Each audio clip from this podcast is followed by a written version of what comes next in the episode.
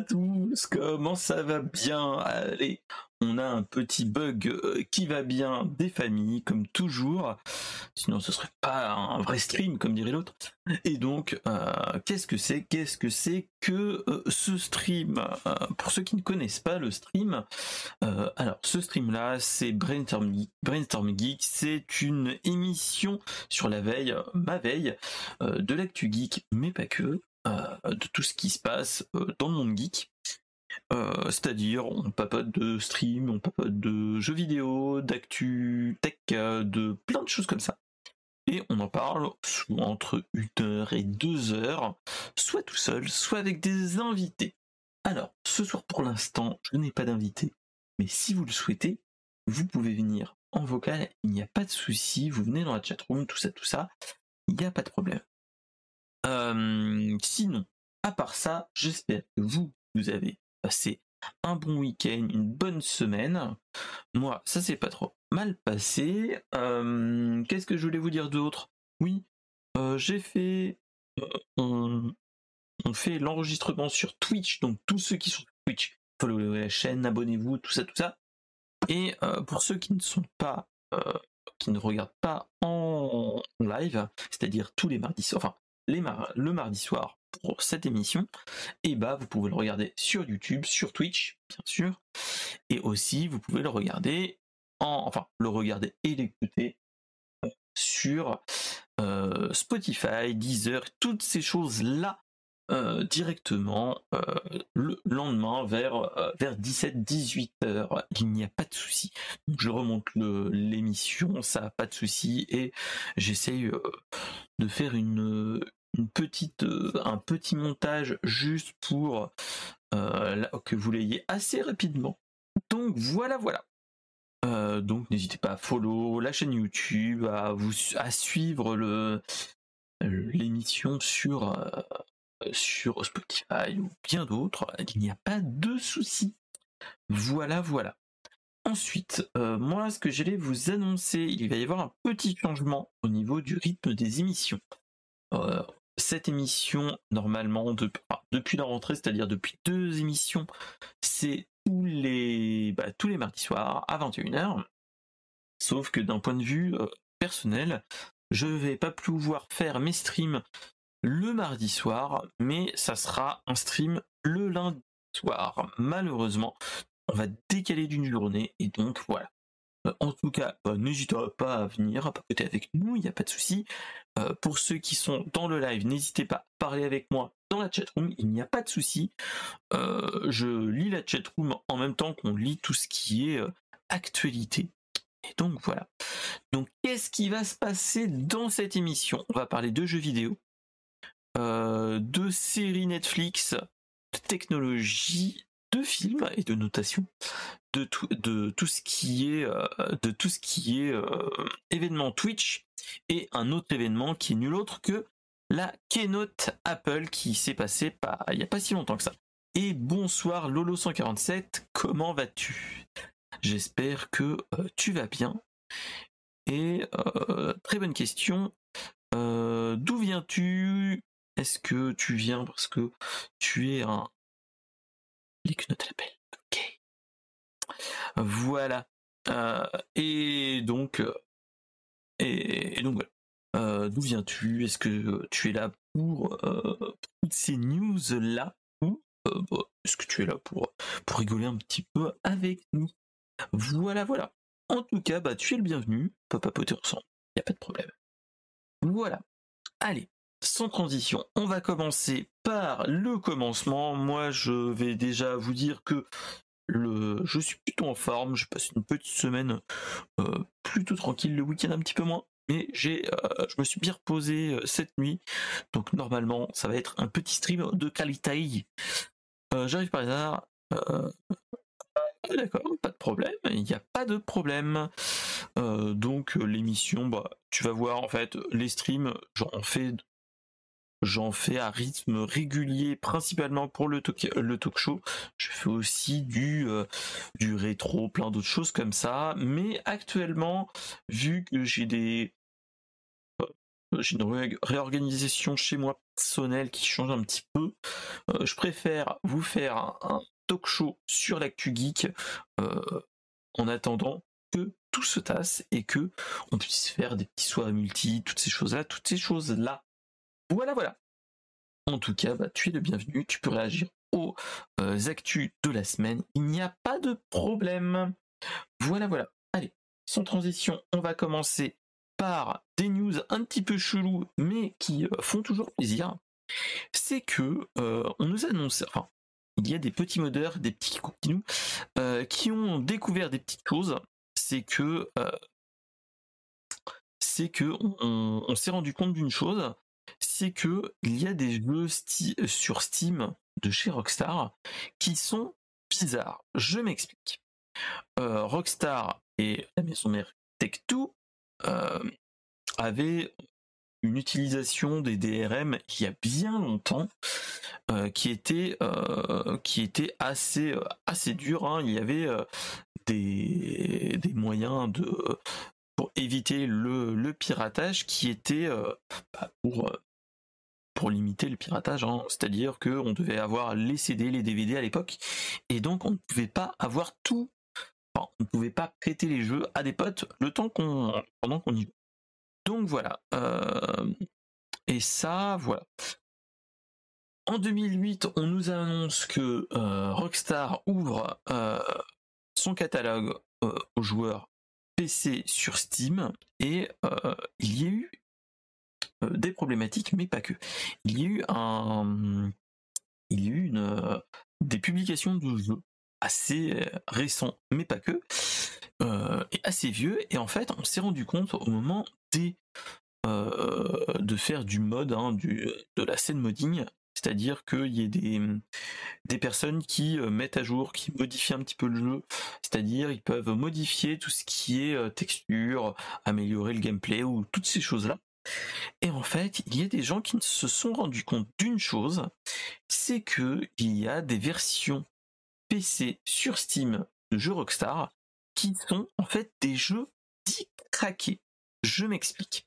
En fait, euh, il y a des jeux qui sont du type Brainstorm Geek. Oui, Brainstorm Geek le mardi, mon cher Caramelman. Euh, le mardi pour ce soir et la semaine prochaine, ça sera lundi. Mais chut, voilà. et donc, en fait, ce qui s'est passé, c'est que tous ces jeux qu'on avait type type Manhunt, mais tous les vieux jeux Rockstar avaient une petite problématique qui est que on avait un support physique à l'époque et donc en fait on utilisait des DRM qui étaient que le, le jeu se lançait, il, essayait de regarder si le CD ou le DVD était présent dans le lecteur CD de l'époque. Et donc, euh, si tu ne l'avais pas, tu ne pouvais pas jouer. Et ça, c'est la grande problématique. Euh, et euh, comme tout le monde, je pense, le sait, il y a eu toujours une scène de piratage avec des cracks, des choses comme ça. Et euh, il y avait des groupes qui se faisaient pour, résoudre ces problèmes-là, pour résoudre, contourner les problèmes de DRM mis en place par, bah, par les développeurs et ainsi de suite. Et donc, en fait, on avait une, on avait une, la chance entre guillemets d'avoir des, des, mecs qui faisaient des cracks et donc qui euh, permettaient de d'avoir un patch dit nos CD ou nos DVD. Euh, et donc ça c'était un bon moyen pour y jouer sans CD et ainsi de suite. Je pense que tout le monde a au moins pour les plus anciens euh, des, des des souvenirs de jeux que tu ne pouvais pas craquer, enfin que tu ne pouvais pas jouer sans CD et sans DVD sans DVD dans le jeu, dans le dans ton PC, et donc c'était ça la grosse problématique. Moi, je me rappelle que on avait eu aussi des, versions verbatim avec des des cracks et ainsi de suite. Et donc voilà. Euh, ce qui s'est passé, c'est que en fait, il y a un modeur qui a décortiqué en fait euh, un, vieux jeu. Si vous vous rappelez, c'était un jeu euh, qui s'appelait Midnight Club 2 de Rockstar, qui était euh, un jeu de hmm, comment vous dire? Un jeu un petit peu à la Need for Speed si vous vous rappelez les, la bonne époque Need for Speed Underground et tout ça tout ça Et donc en fait, il s'est rendu compte d'une chose, c'est que dans l'exécutable Steam de ce jeu Midnight Club 2, en fait, il y avait une, pas une problématique, mais en fait, il a découvert quelque chose, c'est que dans les codes hexadécimaux, c'est-à-dire que quand vous ouvrez, vous vérifiez les, quand vous ouvrez un exécutable avec un éditeur de, un éditeur de code hexadécimal, des fois, tu peux avoir des informations dedans. Et en fait, le, youtubeur en fait qui, et surtout le modeur qui s'est occupé de ça en fait, il a regardé l'exécutable d'un jeu d'une version Steam. Et en fait il a s'est rendu compte que déjà il n'y avait plus le la problématique du du du CD vu que c'est une version Steam. Et surtout en fait en fait il s'est rendu compte que euh, en fait, c'était un jeu dit craqué ou patché par euh, une équipe de crackers de l'époque qui s'appelait Razer 1911. Euh, qui était très connu dans le monde du Warez à l'époque. Rappelez-vous les Warez, les Cracks, les tous les jeux comme ça, enfin les games, qui étaient en fait tous les jeux craqués, ainsi de suite. Et en fait, on s'est rendu compte dans le dans l'éditeur hexadécimal, et ben en fait il y avait la la signature des euh, d'un groupe de gens qui faisaient des cracks. Et en fait, euh, euh, il y a eu en fait, on va dire investigation de plusieurs personnes et en fait, on s'est rendu compte que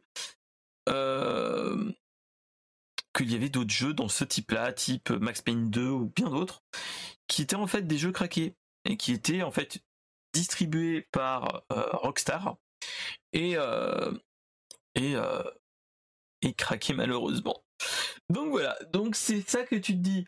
Alors c'est bien de, faire un, un, jeu entre guillemets euh, protégé et ainsi de suite, mais en fait là on est en train de se dire que en fait les jeux craqués enfin sans DRM nous permet entre guillemets de permettre un meilleur enfin meilleur permet permettra en fait de euh, une meilleure longévité des jeux sans être méchant hein. c'est-à-dire que en fait les DRM euh, est aussi un frein à la conservation du, du de la ludothèque PC mais pas que et donc là on se rend compte que euh, en fait la démarche qu'on a eue de bah de, craquer des jeux euh, a du bon pour euh, les générations prochaines. Et donc ça, ça n'a pas de prix. Donc, euh, donc voilà, voilà, voilà.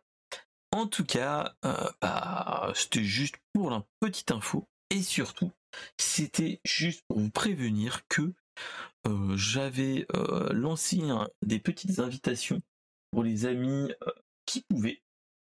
Et il y a un, une personne qui vient de me euh, de de de me rejoindre qui est nul autre que l'ami euh, l'ami Lens Carter. Est-ce que ça va bien mon cher Lens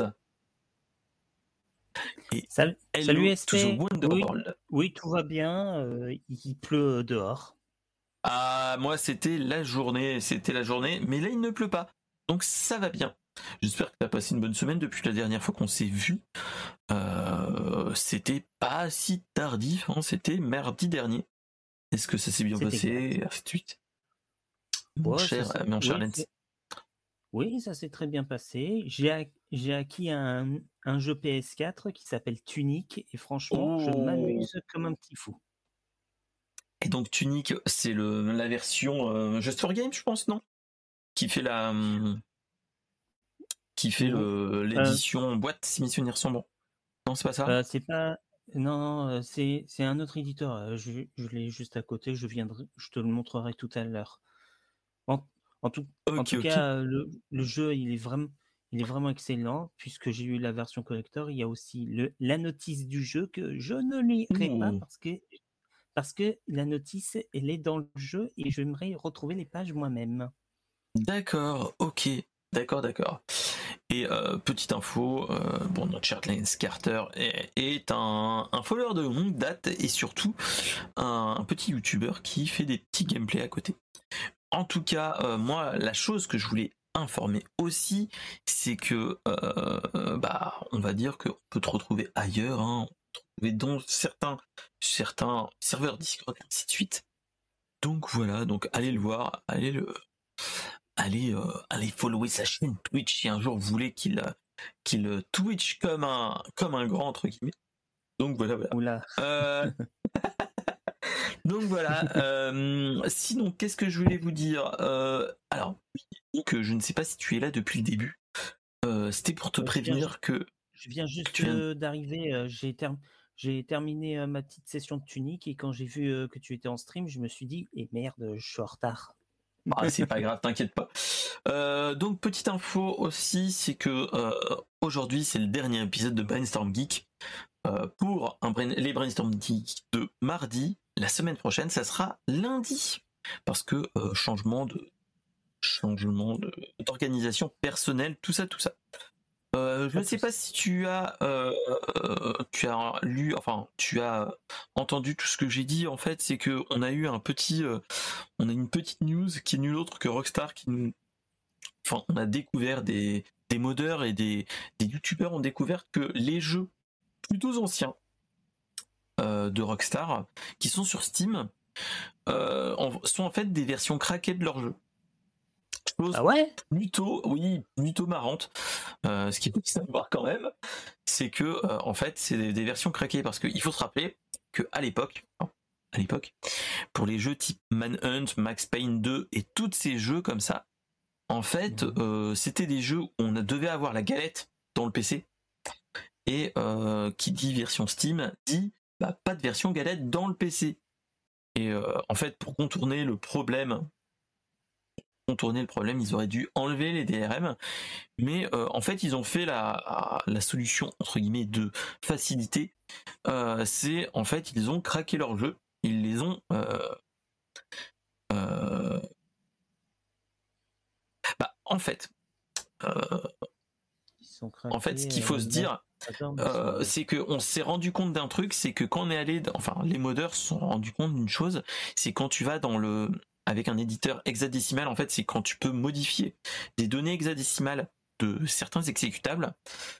En fait, on s'est rendu compte qu'il y avait des signatures que font les, gens qui craquent les jeux.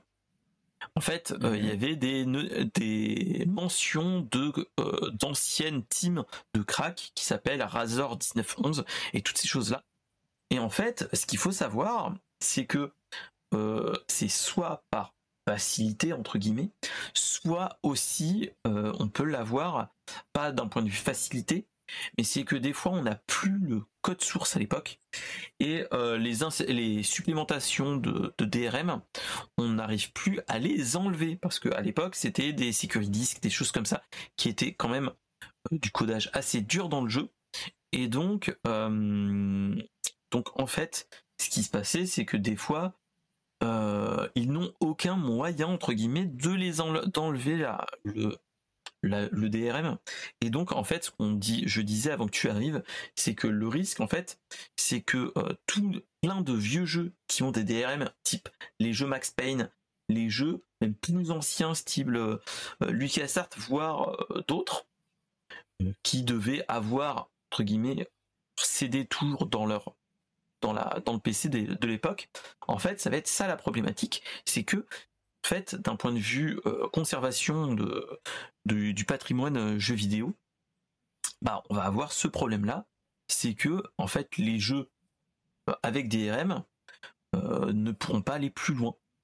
Et donc, on va devoir, comme dit notre cher Lolo 147 dans la, dans la chatroom, va falloir rallumer Emule et autres BitTorrent pour, pour jouer au jeu ça c'est pour la blague, mais euh, surtout c'est que en fait, euh, on va dire que les versions no CD normalement, c'est plutôt dans le marché noir, enfin c'est pas officiel, c'est plus des euh, bidouilleurs en herbe, voire des grosses, des grosses, des, des équipes qui sont spécialisées dans ça. Donc c'est ça qui est un petit peu différent, c'est que tu te dis Rockstar qui est quand même une, un groupe de développeurs et ainsi de suite plutôt influents maintenant dans le dans le dans le monde du jeu vidéo sont entre guillemets à se dire bon bah maintenant bah, c'est fini les conneries mais on se on doit faire autrement pour sortir les jeux et ils utilisent la solution de facilité. Et entre guillemets est-ce que c'est pas aussi plutôt pour réduire les coûts aussi c'est ça est-ce que c'est pas plus pour bah, éviter de mettre une équipe de de dev sur ça pour faire du reverse engineering pour déplomber les jeux entre guillemets?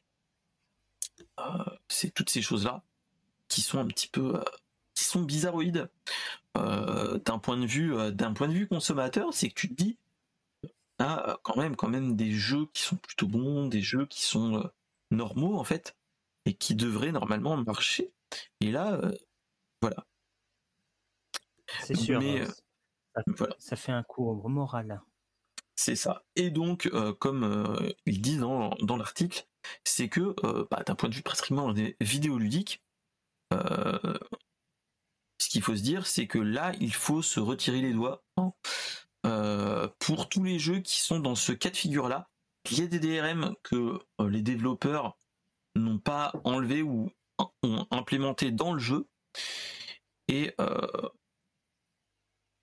et ou qu'ils l'ont intégré trop profondément dans le jeu qui fait que à terme, quand on n'aura plus les supports physiques, ces solutions-là, bah, on n'aura plus d'autre choix que de contourner le problème si on veut faire de la préservation du jeu patrimoine, euh, bah, de le faire par euh, des cracks qui sont pas légaux entre guillemets. Donc c'est ça qui est un petit peu euh, pas une dissonance, mais un discours un petit peu différent, problématique aussi. voilà. Qu'est-ce mm. que tu en penses, toi, euh, mon cher Lens, euh, à ce niveau-là? C'est sûr, euh, c'est sûr qu'on va perdre un truc, mais mais qui, on peut choisir, la, on peut choisir la facilité pour arranger, pour arranger ça, mais quand même, bah mm. là, je sais pas trop, je sais pas trop quoi te dire.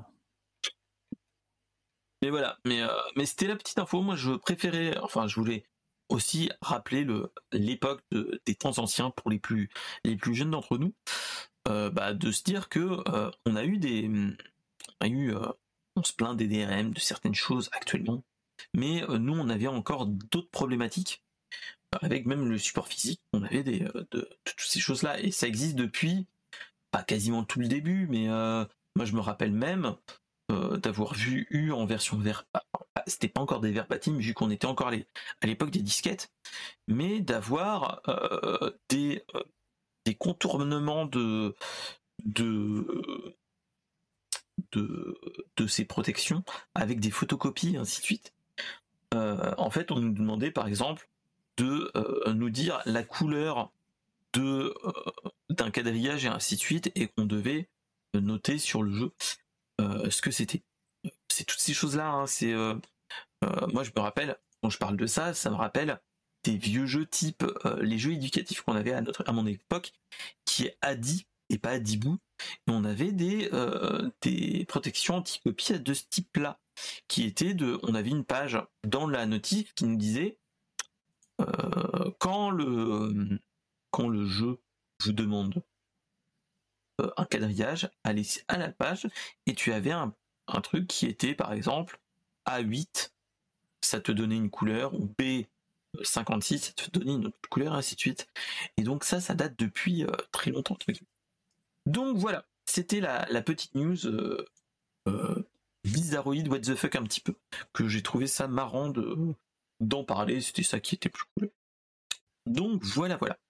Allez, sans transition, on va partir sur une news plus plutôt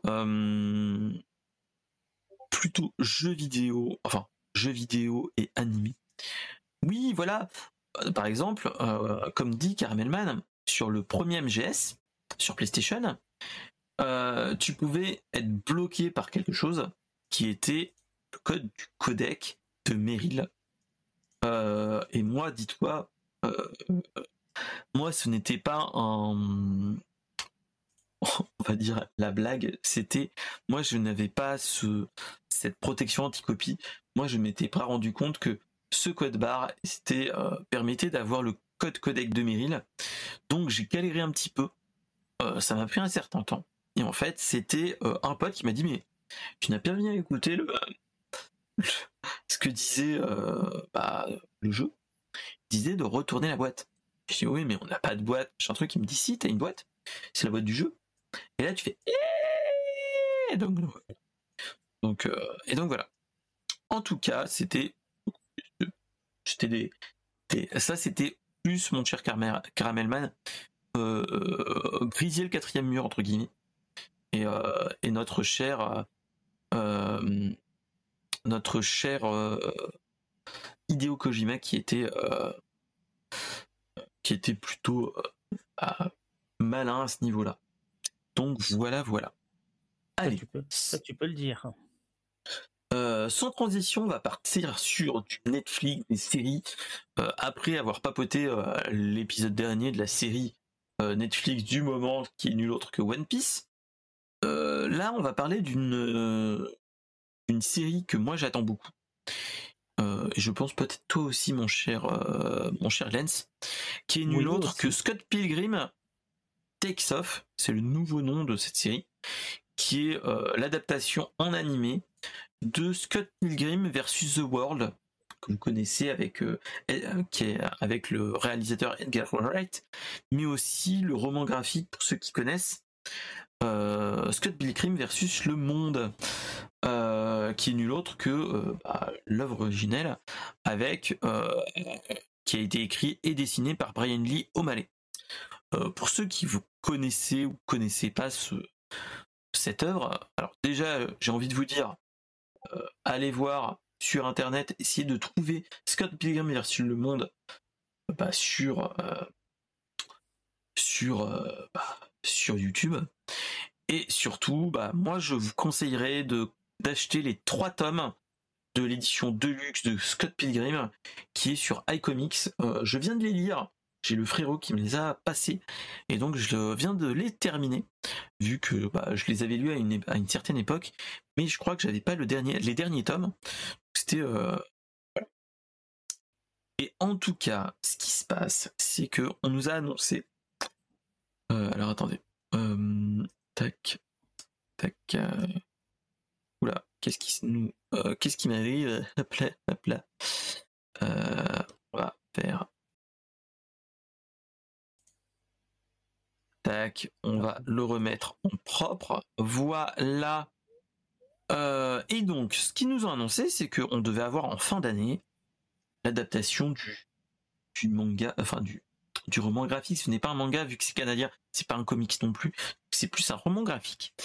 Et donc, ce qu'on nous a annoncé, c'est que, euh, bah, en fait, ça allait arriver fin de l'année, c'est-à-dire le 17 novembre 2023 sur Netflix, avec 8 épisodes.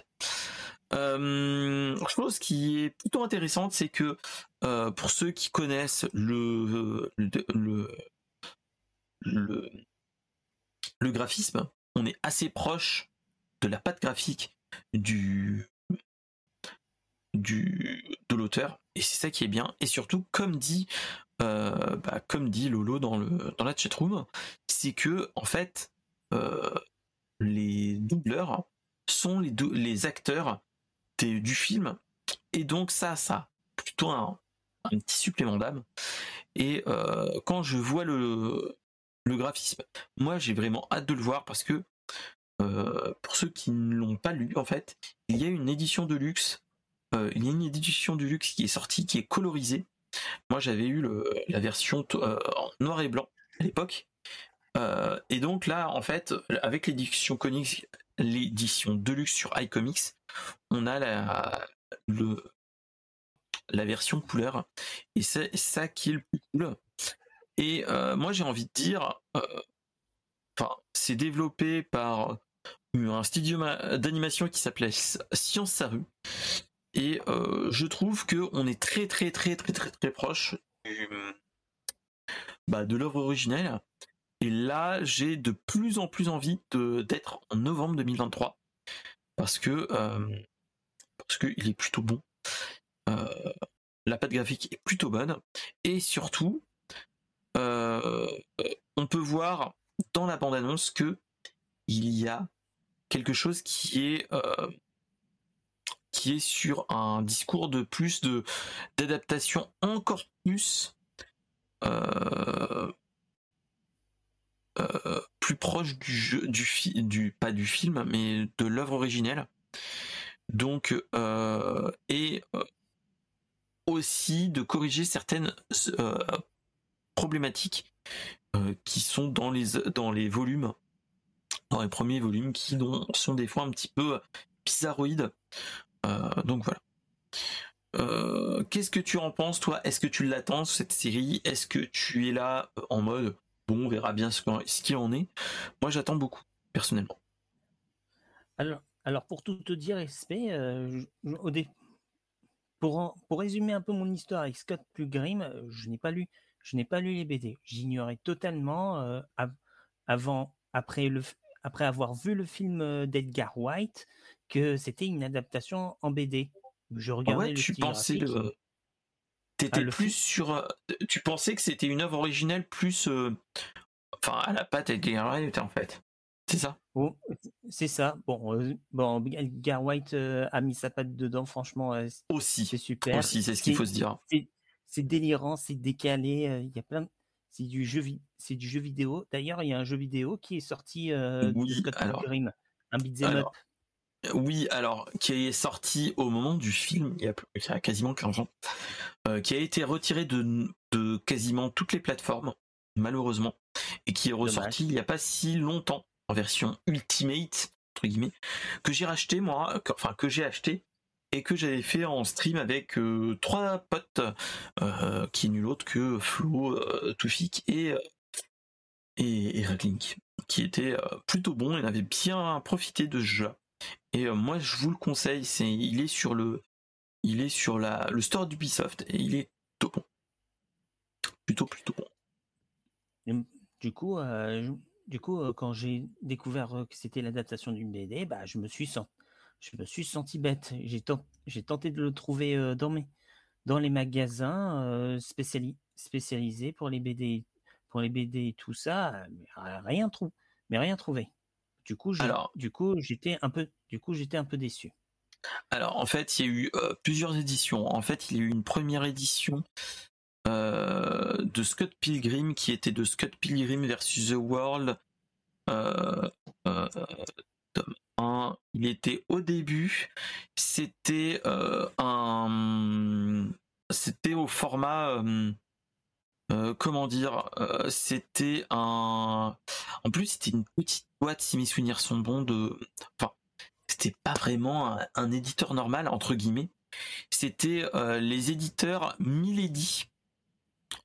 Euh, donc plutôt euh, assez euh, et très peu trouvable entre guillemets parce qu'il est il date de si mes souvenirs sont bons je vais essayer de le retrouver mais on est vraiment sur un, les éditions Milady ça date de première édition de bah, bah, d'il y a 13 ans en fait de 2010 et donc, euh, donc là, il y avait une problématique. Et maintenant, en fait, euh, il est sorti, c'était l'année dernière ou il y a deux ans, euh, par l'éditeur iComics, qui est il y a deux ah non en 2019, donc il y a quatre ans.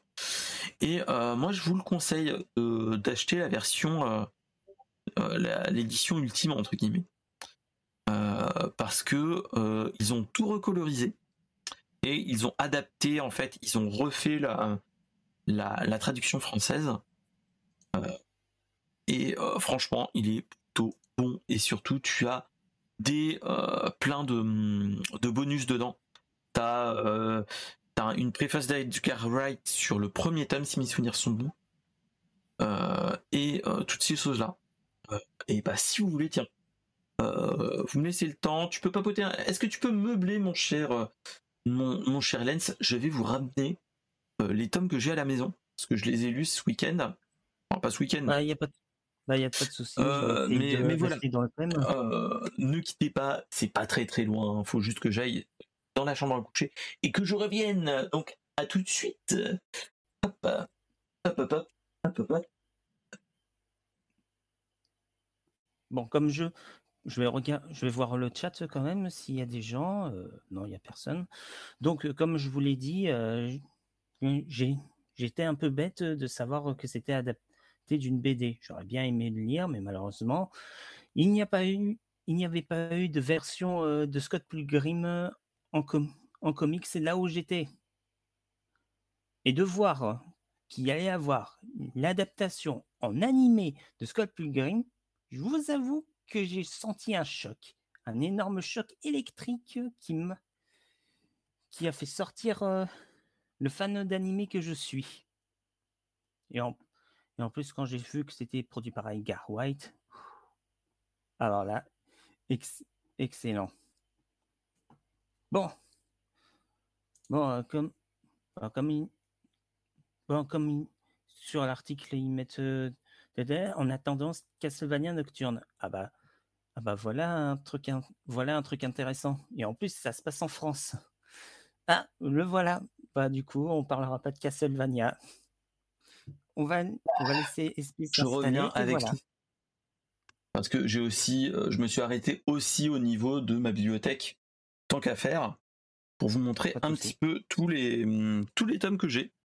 Donc en fait, moi je m'étais acheté euh, il y a quelques, oh, il y a quasiment plus de dix ans, hein, euh, les premiers tomes et bon, euh, en fait, j'avais été hypé et bon après j'avais eu d'autres d'autres soucis donc j'avais pas acheté la suite. Et en fait à l'époque on avait c'est Scott Pilgrim vs World qui était en fait au format un petit peu manga. En fait, c'est un format manga et c'était type manga en fait pour ceux qui voient, euh, c'était vraiment euh, euh, en noir et blanc et tout ça, tout ça, et avec, avec un papier qui était plutôt bon.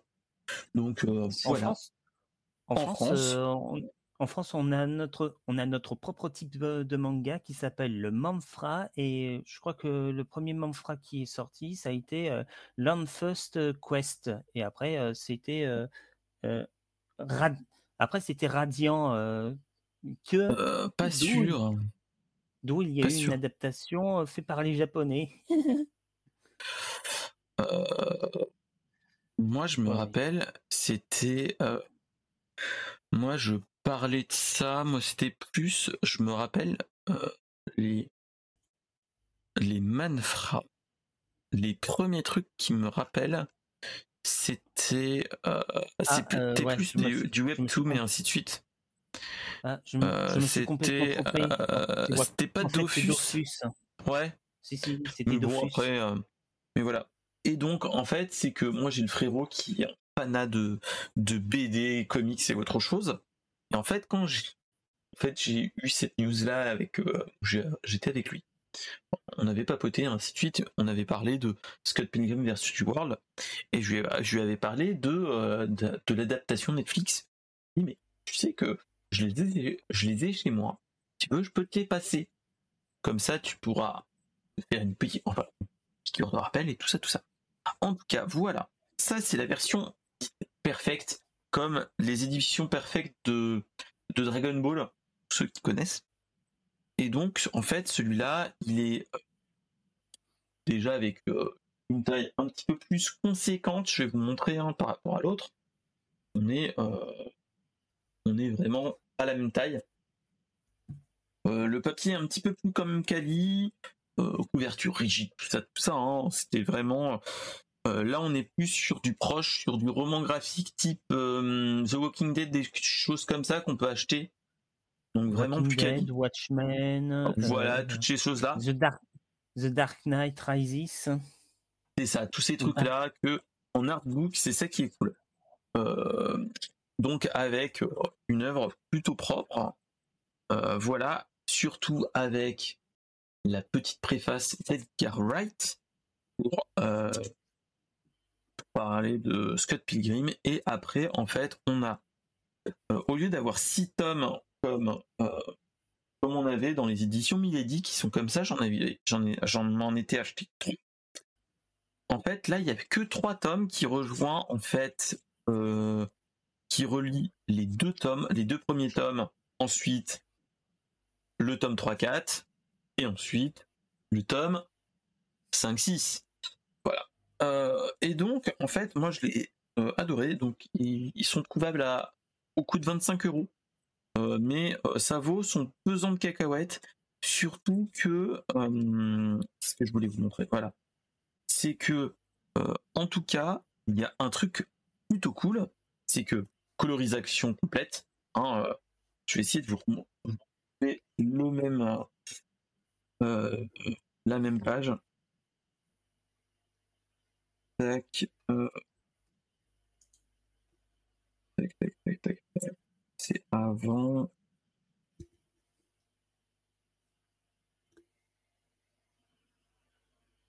Essayez de vous en trouver une pas trop mal. Est-ce que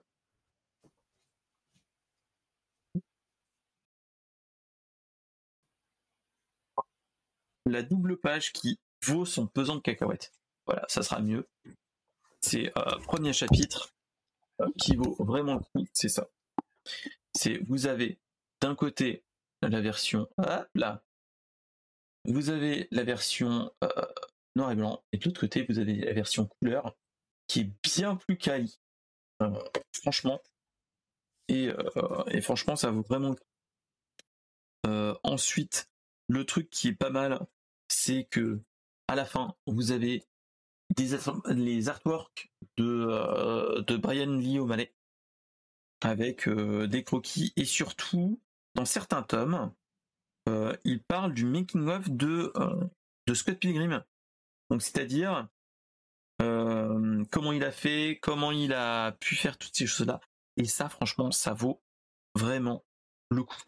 Il, a, il montre même des, des, propositions de et des one shots qu'il a fait avant Scott Pilgrim, mais où tu vois que euh, le euh, Scott Pilgrim versus de The World était dans les cartons.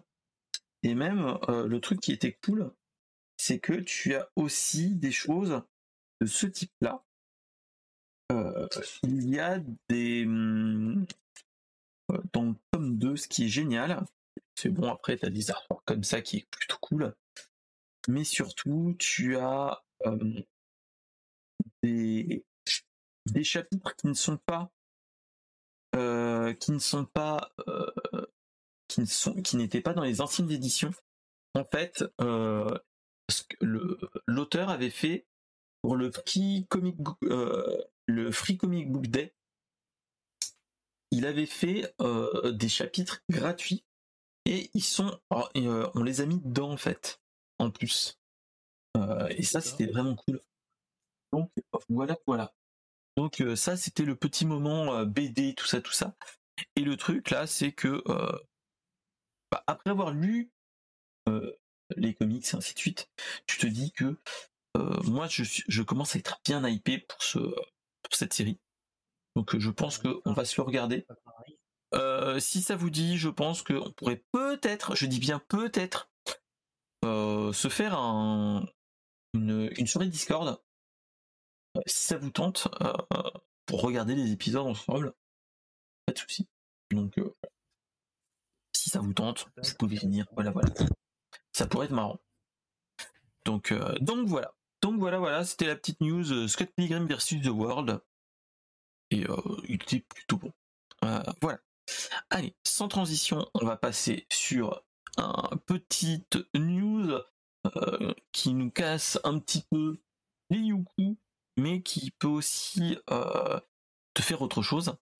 Euh, c'est que on se, on vient de nous annoncer et surtout Nintendo vient de nous annoncer quelque chose, c'est que il n'y aura pas de DLC pour Zelda Tears of the Kingdom.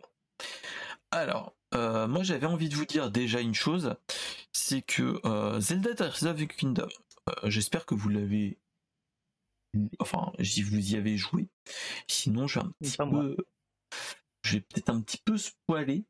C'est que à la fin, un petit peu, à la fin du, du jeu, on a potentiellement, on n'ouvre pas la fin vers. On n'a pas une ouverture vers une suite, mais on nous dit bon, voilà, que ça fait une fin ouverte, semi-ouverte, et donc voilà. C'est bon, tu peux remettre un. Mon cher Lens, tu peux remettre ton, ton casque, il n'y a pas de souci. Voilà. Euh, voilà, c'est bon. je n'ai pas encore fait le jeu. Ah, voilà, je. Mais c'est très bien. Je préfère le euh, spoiler un petit peu comme ça. Tu peux enlever ton casque et c'est bon.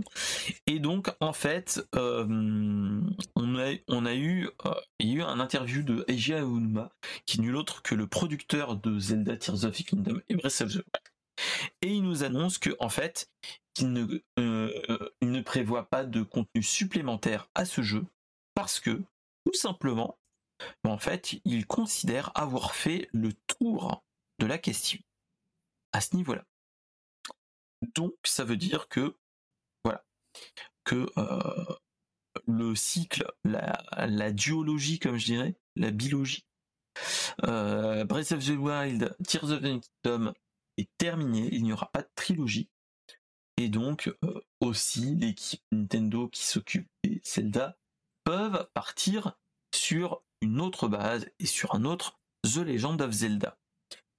Euh, moi j'ai envie de, dire autre chose à ce niveau-là. Est-ce que déjà, est-ce que toi ça t'attriste ou pas? Avant que je, je fasse d'autres, d'autres, une petite digression au niveau de, Nintendo.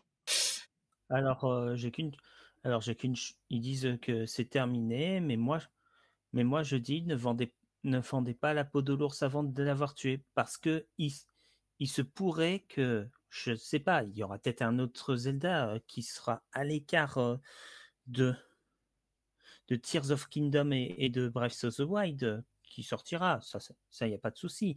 Mais rien ne dit qu'il n'y aura pas une, éventuelle suite à Tears of Kingdom et qui, présenterait un, tout, un tout nouvel enjeu. Ce sera peut-être pas de ce sera peut-être pas Ganondorf, ce sera peut-être autre chose, mais il ne faut jamais dire jamais. Ah, voilà, c'est ce que j'ai à dire.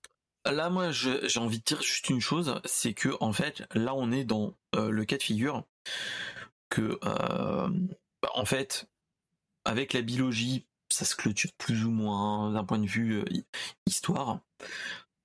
mais comme Breath of the Wild, hein, on aurait pu le, c'était une fin ouverte, mais ils, auraient pu en rester là. Euh, ce qu'il faut se dire aussi, c'est que moi là je suis en plus dans la dans dans l'information de se dire quelque chose comme ça, c'est que euh, là actuellement on est sur la fin du cycle de la Switch.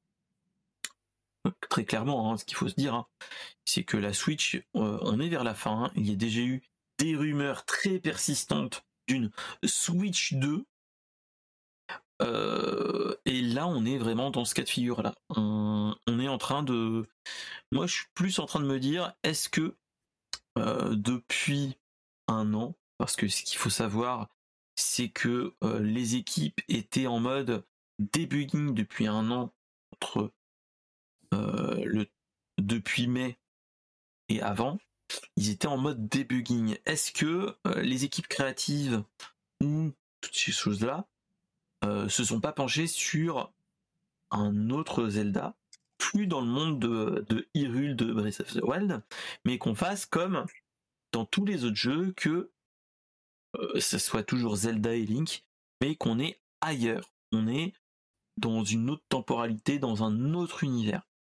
Ça, c'est jouable. Bah, bah, pour tout dire, euh, j'ai je regarde la chaîne de, de Sifano, un, fan, un grand fan de, Zelda de Zelda et, il avait entendu des rumeurs comme quoi, tu sais, euh, la, la série Zelda euh, qui est arrivée sur Game Boy Color, euh, les, Oracle of Season et Edge of Season, eh bien, une rumeur, eh bien, au départ, il, devait y avoir un troisième, un troisième jeu et un troisième jeu avec pour compliquer la trilogie. Mais comme les deux ont fait un bid, ça n'a pas fonctionné. Ça. Eh bien, j'ai, eh bien, il y a eu des rumeurs comme quoi ils allaient ils allaient faire un remake graphique euh, des deux premiers jeux et sortir le, le fameux troisième. Mais attention, euh, c'est que des rumeurs, il faut le prendre avec des pincettes. là, c'est à prendre avec des pincettes. Là, moi, ce que je ressens personnellement, c'est plus que là, on est en train de, on est dans une période où quand même on a eu des rumeurs persistantes d'une Switch 2. Est-ce que ça serait pas plutôt, on serait pas, on a par exemple, où il y aurait une Switch 2 qui devrait sortir fin de l'année prochaine, au moment de Noël, euh, qui aurait une puissance proche de la PS5, tout ça, tout ça. Enfin bref, il y a tout un, il y a plein de geeks, tout ça. On peut pas tout savoir hein, personnellement, mais on nous a quand même parlé que au moment qu'il y ait eu des euh, dans les behind closed doors de la Gamescom, il y a eu déjà des petites euh, apparitions, des petits aperçus de la successeur de la Switch avec un jeu Breath of the Wild qui serait upscalé en 4K avec de nouvelles textures et ainsi de suite. Donc, euh, ce que j'ai envie de dire, c'est déjà, est-ce que ça, c'est des ou pas? Est-ce que c'est réel ou pas? Ça, c'est autre chose. Mais j'ai envie de dire autre, ceci, c'est que, euh, ok, ça, c'est peut-être possible, mais là, on est en période de fin de cycle. Donc, ou tard, on va avoir une nouvelle console. Euh, on sait que de toute façon, la Switch, là, on est euh, allé vraiment au bout du bout du rouleau. Euh, le, mm, le soc qui est à l'intérieur date de il y a quasiment plus de 10 ans. Mes souvenirs sont bons. Elle est 2011, 2012, 2013. 13. Parce que les Tegra, X1 datent de cette période-là. Donc, donc voilà, on, c'est ce qu'il faut se dire. Le Tegra X1, ça date de... Euh, la X1 date de 2015. Donc on a quasiment une éternité pour euh, pour les socs, entre guillemets, pour l'informatique en elle-même.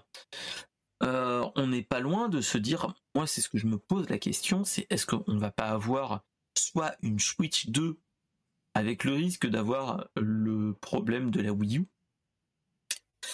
ou euh, est-ce qu'ils vont pas nous faire, vu que là ça commence à devenir petit à petit, on a la Steam Deck qui, est arrivée, on a la Légion, la Lenovo Legion Go, si mes qui est arrivée, on a toutes ces consoles dites portables PC. Est-ce que ça serait pas le moment de que bah, que Nintendo sorte une nouvelle console en disant voilà, c'est nous qui avons été précurseurs dans le dans le, le jeu nomade, de, le jeu de le, la console de, de salon nomade. Euh, et est-ce qu'il serait pas à montrer des nouveaux jeux avec euh, avec bah, avec du Nvidia dedans, c'est-à-dire avec du RTX, peut-être pas du RTX 4000 comme on a actuellement, mais l'équivalent d'un RTX 3000 quelque chose, comme sur les, PC portables. Et donc, on est des jeux euh, qui se rapprochent des jeux PS5, mais en portable. Donc, euh, donc voilà, donc c'est euh, toutes ces choses-là que je me pose la question. Est-ce que c'est pas plus ça qui nous annonce que pas de DLC égale pas de DLC Ou est-ce que c'est vraiment ce cas de figure-là? Donc voilà. Qu'est-ce que tu en penses, mon cher mon cher Lens? Euh, ce que je ce que tu as dit avec l'amélioration Nvidia, tout ça, euh, je pense pas que Nintendo euh, changera pour changera pour autant pour pour la facilité et tout et tout ça. À mon avis, ils vont rester sur leur leur style graphique leur style graphique et leur et leur graphisme qui sont qu'ils ont déjà qu'ils ont créé depuis longtemps. Ça, ça m'étonnerait beaucoup euh, qu'ils changent pour euh, pour euh, je sais pas moi l'Enreal Engine et, et, tout ça. Faut savoir que bah. Nintendo ils sont très sont très chiants. on va pas se mentir, ils sont ils sont très ils sont très chiants même pour fan games juste pour rendre hommage à, à, une licence, ils sont très chiants.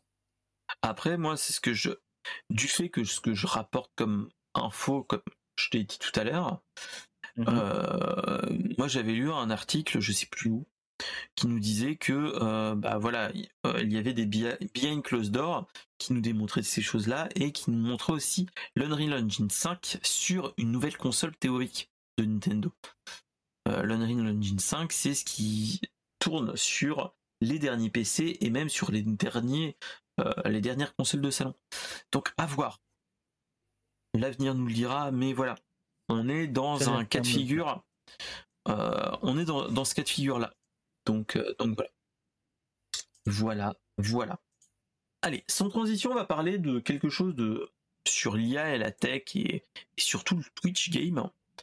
Euh, je ne sais pas si vous avez entendu parler que euh, il y avait un, YouTuber qui faisait des streams sur Twitch qui s'appelle euh, Defend Intelligence, qui est porté sur la sécurité, et ainsi de suite, mais aussi sur sur les IA dernièrement et ainsi de suite. Là, ce qui s'est passé en fait, après la news qu'on a eue avec les avec Johnny Hallyday qui nous fait des, chansons à la Pegasus Fantasy et ainsi de suite. Euh, on a eu des streamers, dont cette personne-là, qui a créé en fait une IA avec des personnages célèbres et des présidents célèbres, dont Macron, dont le général de Gaulle et ainsi de suite, et qui les mettait euh, en stream et c'était la chatroom qui posait des questions et donc l'IA répondait avec la voix de euh, général de Gaulle mais aussi euh, Emmanuel Macron. Qu'est-ce qui s'est passé? Le 29 août, c'est-à-dire il y a un petit peu plus de 15 jours, hein, il y a une douzaine de jours, en fait, l'info, enfin, il y a eu un, petit couac, c'est que en fait, Defense Intelligence euh, permettait de, de faire interroger une IA qu'il avait entraînée, entre guillemets, via la chatroom. Et en fait, ce qui s'est passé, c'est que euh, Twitch a appliqué une, entre guillemets, ses règles, heureusement et malheureusement. Et en fait, euh, ce qui s'est passé, c'est que le gars qui stream avait laissé euh, bah, Emmanuel Macron, enfin l'IA, répondre à plein de choses. Et en fait, euh, l'IA était bannie, enfin l'IA et la chaîne, proprement parler, en fait, euh, a, a tenu des propos qui sont tendancieux. Et en fait, ce qui s'est passé, c'est que la personne a posé une question qui était de, euh, données, entre guillemets, heureusement et malheureusement. En fait, euh, il a posé une question qui était quels étaient les noms les plus bizarres de France. Et en fait, euh, ils ont, on a eu un petit souci, c'est que le l'IA a trouvé des données de ce type-là et il a, fait un top 5 et il a cité plusieurs, euh, plusieurs villes, dont une ville qui, euh, qui est un petit peu, voire vraiment tendancieux. Je ne vais pas redire le nom de la, de la, de la ville, mais c'est une, euh, c'est une, c'est une ville de, de ma région, du Loiret, qui est maintenant la doguetterie qui s'appelle. En fait, c'est que euh, en fait, c'était une euh, une ville, un village qui disait en fait euh, qui était problématique à ce niveau-là parce que ça incitait la mort à un peuple un peuple qui a mal vécu la deuxième guerre mondiale si vous voyez ce que je veux dire donc voilà, voilà. Oh, voilà. Et, euh, et salut mon cher TLM et merci mon cher TLM pour avoir donné cette information. Et donc voilà. Donc euh, ce qui s'est passé, c'est que euh, Twitch, plus ou moins, kické notre cher euh, Definitive Jones et son IA. Et donc l'IA de Macron a été a été booté, rebooté et ainsi de suite. Et donc voilà.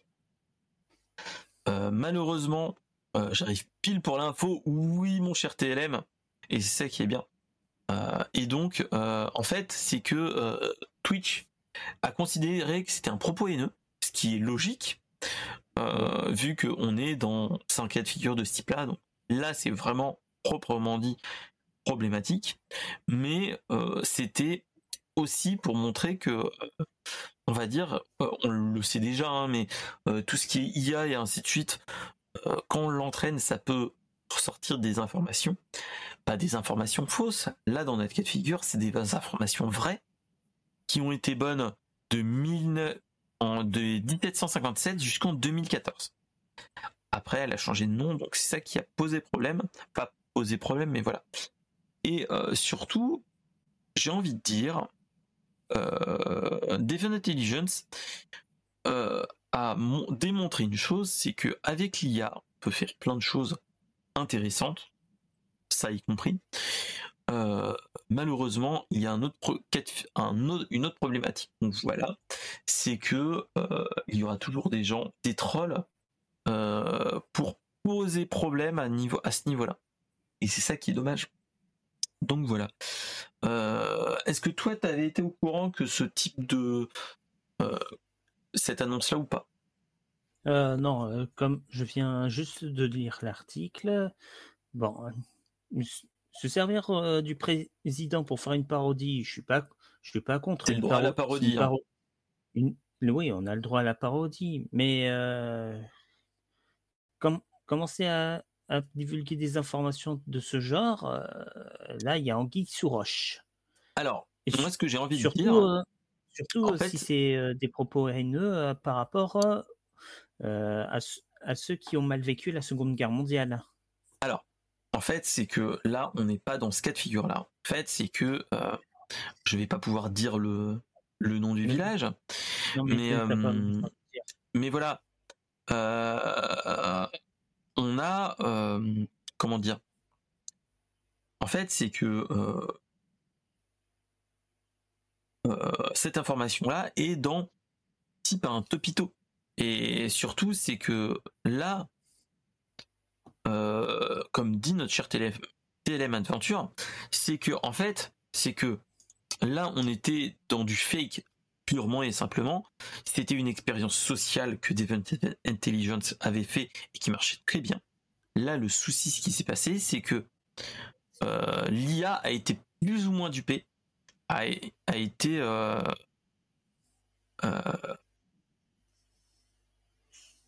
a été dupé pour qui? Donne cette information.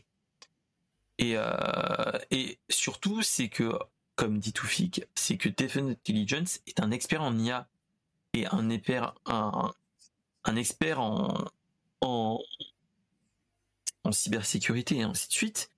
Et il travaille avec de grosses marques et ainsi de suite. Donc là, on est dans le cas de figure où il démontrait que l'IA était bonne, qu'on pouvait faire plein de choses jusqu'à où on pourrait aller. Et c'est juste que là, il y a quand même une problématique, c'est que est-ce que comment euh, c'est euh, comment on peut euh, détourner parce que en fait, ce qu'il faut se dire, c'est que tout IA type chat GPT et ainsi de suite ont normalement des systèmes de sécurité. Ce qu'il faut se dire hein, pour éviter que ils donnent, ils fassent des propos haineux, que ça soit des propos borderline et ainsi de suite. Donc là, ce qu'il faut se dire, c'est que la personne qui était dans la chatroom, qui a posé une question à Dodine, euh, a détourné le pas détourné le code parce que c'est pas possible, mais euh, en fait c'est plus du, euh, il est passé par une faille que on n'avait pas prévu et cette chose là, ça a été du, voilà, et comme dirait notre cher euh, TLM, en fait, il a brainfuck, brainfuck l'IA. En fait, il a enlevé les données de sécurité, enfin, les, les verrous de sécurité qu'il peut avoir, et en fait, il a euh, l'IA n'a pas compris, enfin, elle a compris la, la question et ainsi de suite, vu qu'il l'a prononcé. C'est juste que il a, euh, il a contourné le truc. En fait, il a, il savait que euh, s'il allait poser cette question-là, ça allait, enfin, l'IA allait, pro, euh, sortir une, une, des propos haineux, malheureusement. Et euh, tu sens que déjà, le gars voulait de toute façon, savait où il allait, parce qu'en plus, c'est la personne en elle-même qui a signalé à la chaîne. dans ce cas de figure-là. Il a, il a démontré par A plus B que voilà. résultat des courses. ce qu'il faut savoir aussi, c'est que notre cher Defend Intelligence, et oui, il devait être pas le seul, hein, mais a été banni Pandef à cause de ce propos, alors que il n'est pas vraiment dans le. En fait, il a, il a fait juste un, petit problème. Enfin, il a, il a, on l'a fait. Et en fait, ce qui résultat des courses, ce qui est malheureusement euh, peu intéressant à ce niveau-là, c'est que en fait, c'est que quand tu es euh, streamer affilié ou pas et que tu es banni, en fait, tu perds ta visibilité et tu n'as pas le droit d'être invité par des personnes dites affiliées et même des personnes non affiliées à Twitch. En fait, c'est quand tu streams, quand tu streams sur Twitch, les personnes dites euh, ban ou ban def, tu ne peux pas les inviter parce que potentiellement tu peux aussi euh, être pénalement, enfin pas pénalement répréhensible, mais tu pourrais avoir des problèmes avec Twitch, pourrait te, bah, te démonétiser toutes ces choses là. Euh, voilà. Et donc, pour synthétiser, notre cher TLM me dit, si, imaginons, lui, il se fait ban def, si je l'invite, j'ai, je suis potentiellement répréhensible et donc, euh, il se pourrait que ma chaîne, du fait que j'invite une personne bannie, soit aussi bannie. Et ça, c'est la grosse problématique. Donc voilà. Mm. Et euh, en chaîne. C'est ça. Donc résultat des courses, une personne qui était là pour du pour faire de, de l'expérience sociale et toutes ces choses-là a été bannie et euh, on paie un pan euh, d'une personne qui faisait de la vulgarisation sur l'IA et c'est ça qui est dommage aussi. Donc euh, donc bref donc toutes ces choses là c'est ça qui est dommage.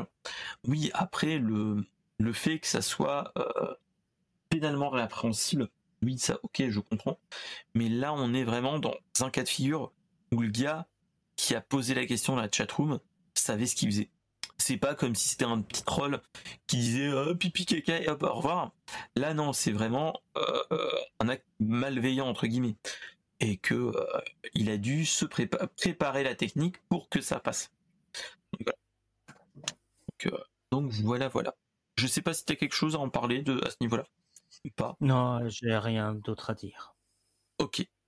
Euh, on va passer par une news euh, un petit peu what the fuck, euh, qui est nulle autre en fait que la Chine révolutionne l'espace via une technologie, via une technologie qui est proche d'une d'une technique qu'on a de Jedi dans Star Wars. Qu'est-ce que c'est que ça? Alors en fait, une une une université et une entreprise de, en Chine a trouvé un moyen de, euh, de manipuler des objets à distance grâce à un plasma magnétisé et avec la, une force magnétique. Je m'explique. En fait, c'est que euh, ils, ont créé un, plasma magnétique, entre guillemets, magnétisé. Et en fait, euh, la finalité en elle-même, c'est que ça te permettrait, entre guillemets, de, de modifier la trajectoire comme on fait avec, un, avec les champs magnétiques et ainsi de suite, de dévier la trajectoire d'un objet céleste qui est magnétique. Et donc je pense que vous voyez le truc venir, en fait, c'est que son application serait par exemple de pouvoir, imaginons vous avez un vaisseau spatial où il y a des champs de, de, de pièces ou d'autres choses qui sont euh, sensibles à magnétisme, tu pourrais créer une sorte de bouclier magnétique pour éviter des collisions, euh, même de petits débris, euh, sur la coque d'un d'un vaisseau spatial. Après, ce qu'il faut se dire aussi, c'est qu'on peut le faire on aura plus d'utilisation que ça. Ça, c'est juste une application possible, mais ça permettrait en fait de dévier les débris, des débris métalliques type des des satellites qui ne marchent plus, des débris de satellites et toutes ces choses-là. Et aussi de, pas dévier, mais aussi d'attirer des satellites. Imaginez, euh, on sait que euh, un satellite métallique est défectueux, il faut faire une réparation. Cette, euh, cet appareil, cette technologie-là pourrait permettre de d'attirer le satellite vers l'opérateur, le spationaute, et de faire des vérifications et de, de, réparer le truc. Même si on est à l'état de prototype, euh, à l'état prototype, ils sont en train de euh, développer le prototype et de concevoir le prototype. Je trouve ça très intéressant, Steve. Voilà. Que euh, qu'on soit, qu'on trouve des trucs comme ça. Qu'est-ce que tu en penses, mon cher Lens Carter, que on est en train de faire de la force, mais pour les objets magnétiques? Est-ce que tu trouves ça intéressant ou pas? Alors déjà, ce n'est pas la force, c'est le pouvoir de Magnéto. Mais ça, ce n'est pas. Pour moi, pour moi, c'est piquer le pouvoir de Magnéto, c'est pas la force. Mais je trouve ça une bonne idée. c'est une bonne idée d'attirer les objets, les objets métalliques qui attirés par les pôles magnétiques, surtout dans l'espace où je sais pas combien il y a de satellites dans l'espace, mais il y en a certains qui peuvent avoir des problèmes techniques. Alors, au lieu d'envoyer une, navette spatiale dont le départ va coûter des centaines et des milliers de dollars, mieux s'il y a quelqu'un dans l'espace, mieux vaut utiliser cette technologie pour bah, attirer le satellite et le, et le réparer. Mais c'est ça. Mais c'est sûrement encore à l'étape expérimentale et à mon avis, il faudra encore plusieurs années pour, pour voir si ce sera opérationnel ou non. Mais moi, même c'est ce que je disais. chapeau les Chinois. Ouais.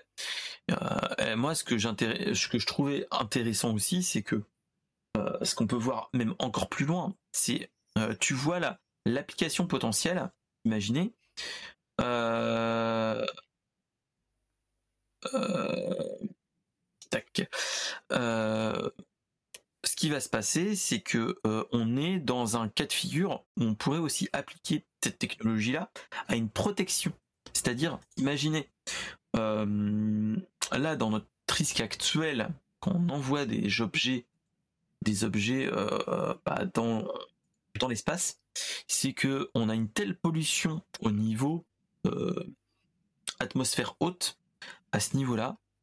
on a en fait cette, problématique-là, mais euh, euh, on peut avoir une, possibilité, entre guillemets, de. Euh, une possibilité de pouvoir protéger nos, prochains vaisseaux spatiaux directement via cette, cette technique-là.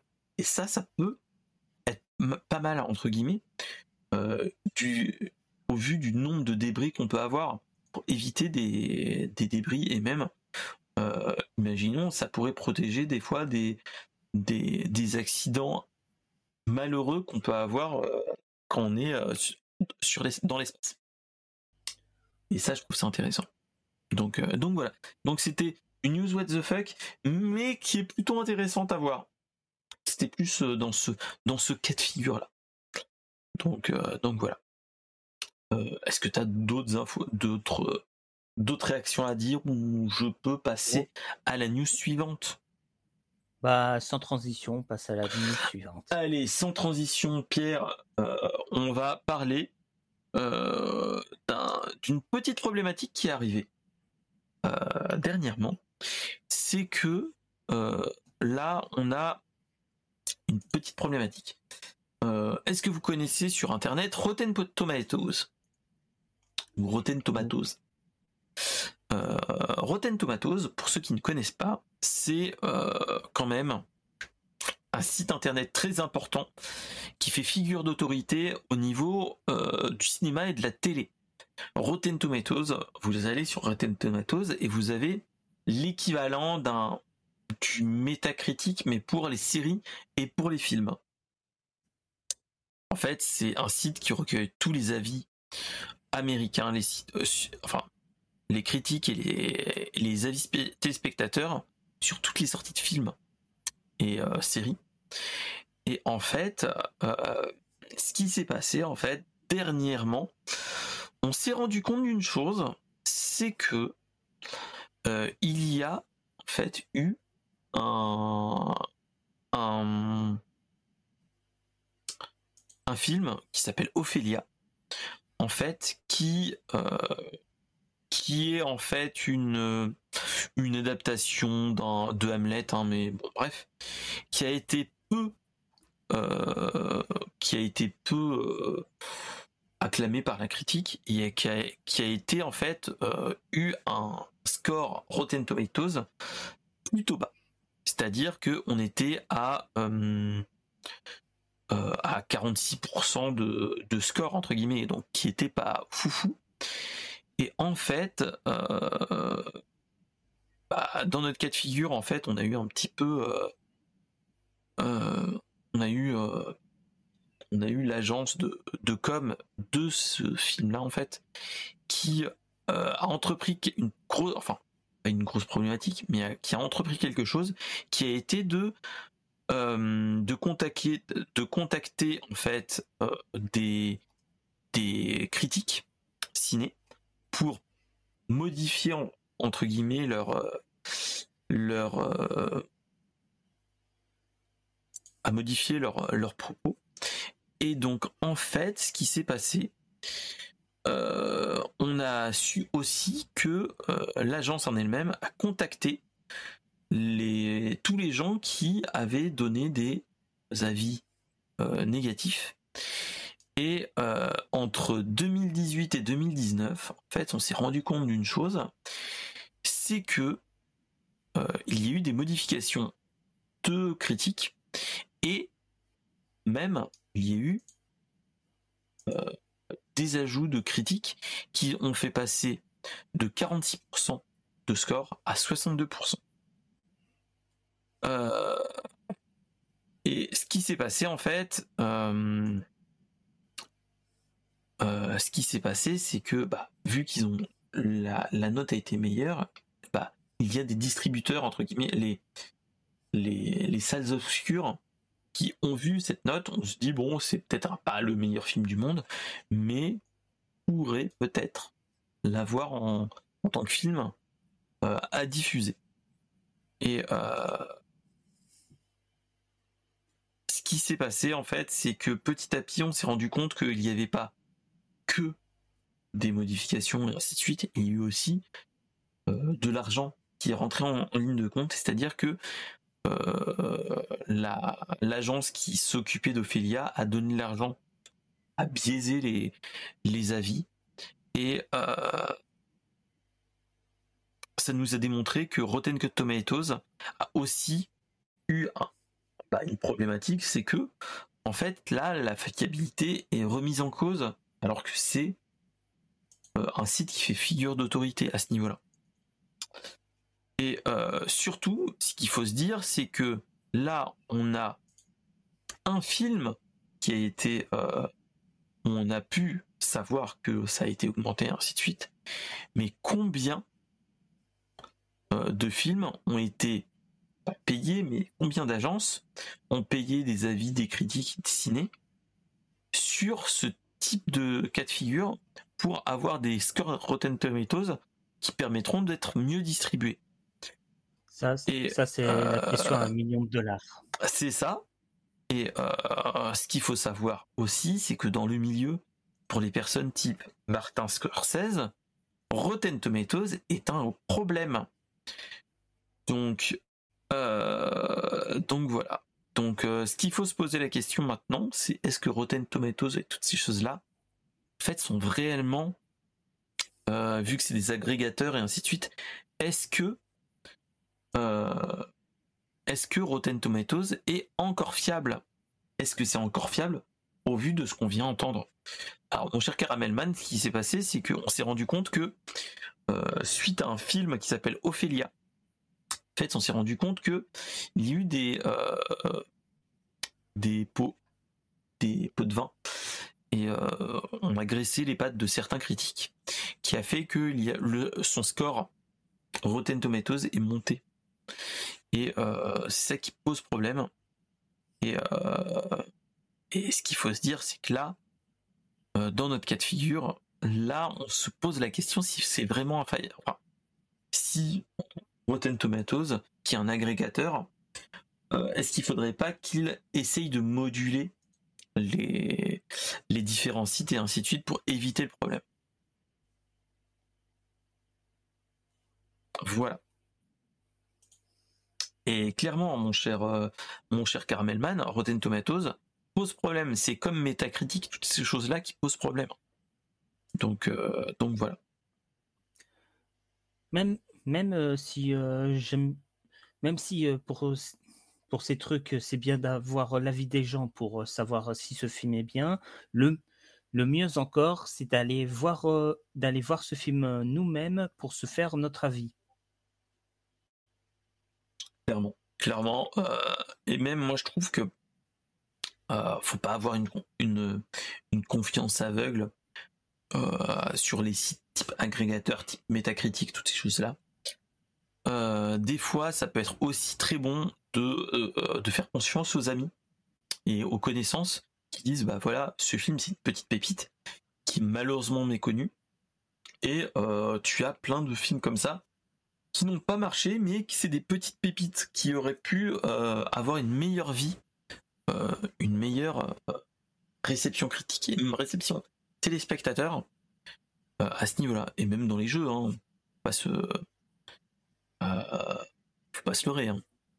Euh, donc, voilà. Moi, ce que je me pose la question dans notre cas de figure, c'est est-ce que Rotten Tomatoes et tous les trucs type métacritique et ainsi de suite sont réellement fiables? Ça, c'est la même chose. Bah, Caramelman est en train de, est en train de dire euh, de, bah, est problématique. Il n'est absolument pas juste avec les films Disney. Il surnote il surnote euh, les films euh, Disney. À, ça, pour ce qui est des live action, euh, là, je suis d'accord. Il, ça, sur, ça surnote, alors qu'en réalité, ils sont pas terribles, terribles. et je vise la, et je vise la petite sirène. Hmm. Et même ce que, ce que dit Carmelman, hein, c'est combien de, films qui ont été défoncés par la critique sont maintenant des films cultes. Type Starship Trooper qui a été euh, qui a été défoncé par la critique, hein, qui a dit que oui, c'est euh, voilà. Et en fait, c'est qui est, en fait, c'était un film qui était pas un nanar, mais euh, qui a été, en fait, qui avait un sous-texte vraiment différent. The Thing aussi, tous ces films-là. Et c'est ça qui, c'est ça qui est, ce qu'il faut se dire, c'est que des fois, les petites épines méconnues, des fois, ont le bon aussi. Donc voilà. C'était la petite, euh, la petite news, toutes ces choses-là qui sont. Euh, voilà. Clairement, clairement, Starship euh, aux États-Unis n'avait pas eu la même, la même, la même, la, la même critique entre guillemets. Après, il y a aussi la culture en elle-même, alors que dans Starship Troopers, tu, comment dire, euh, c'est culte parce qu'il y a un sous-texte qui fait que bah, t'es pas à dire ouais alors Starship Shooter c'est pas mal mais euh, si tu le prends en mode premier degré déjà t'as tout faux il y a euh, une critique de l'armée de toutes ces choses là dedans et c'est ça qui donne ces laines de noblesse de ce de ces films là et même des jeux vidéo en, en eux-mêmes. Il y a des jeux je pense que qui ont été défoncés par la critique, alors que au fil des, mises à jour et ainsi de suite, c'est un jeu bien type euh, ah mince c'est quel jeu? J'allais dire Starfield, mais non c'est pas Starfield, c'est euh, euh, le jeu que, qui avait été entre guillemets présenté par PlayStation comme le jeu énorme et ainsi de suite et à la sortie c'était une grosse déception c'est euh, ah No Man's Sky. No Man's Sky. Ah, No Man's Sky. Ouais. Euh, ce qu'il faut se dire, c'est que voilà, euh, ce jeu-là, a été défoncé par la critique, il y avait un potentiel. Et euh, maintenant, au vu des mises à jour, eh ben, il est bon. Il est bon. C'est ça qui est dommage. Et c'est comme, euh, malheureusement, euh, Cyberpunk 2080, enfin 2077, toutes ces choses-là, tous ces, tous ces jeux-là qui, d'un point de vue triple A, étaient tellement gros que c'était too, big to fail, alors que en fait ce n'est pas le cas. En fait, c'est euh, le développement n'a pas été assez bien fait, enfin a été trop comment dire on a voulu sortir trop tôt comme euh, No Man's Sky hein. c'est toutes ces choses là euh, pour plein de plateformes il y a des jeux comme ça que maintenant c'est un jeu plutôt bon mais à l'époque au moment de cette sortie c'était nul voilà. Donc on est un petit peu dans ce dans ce cas de figure, hein, voilà. Donc euh, donc voilà.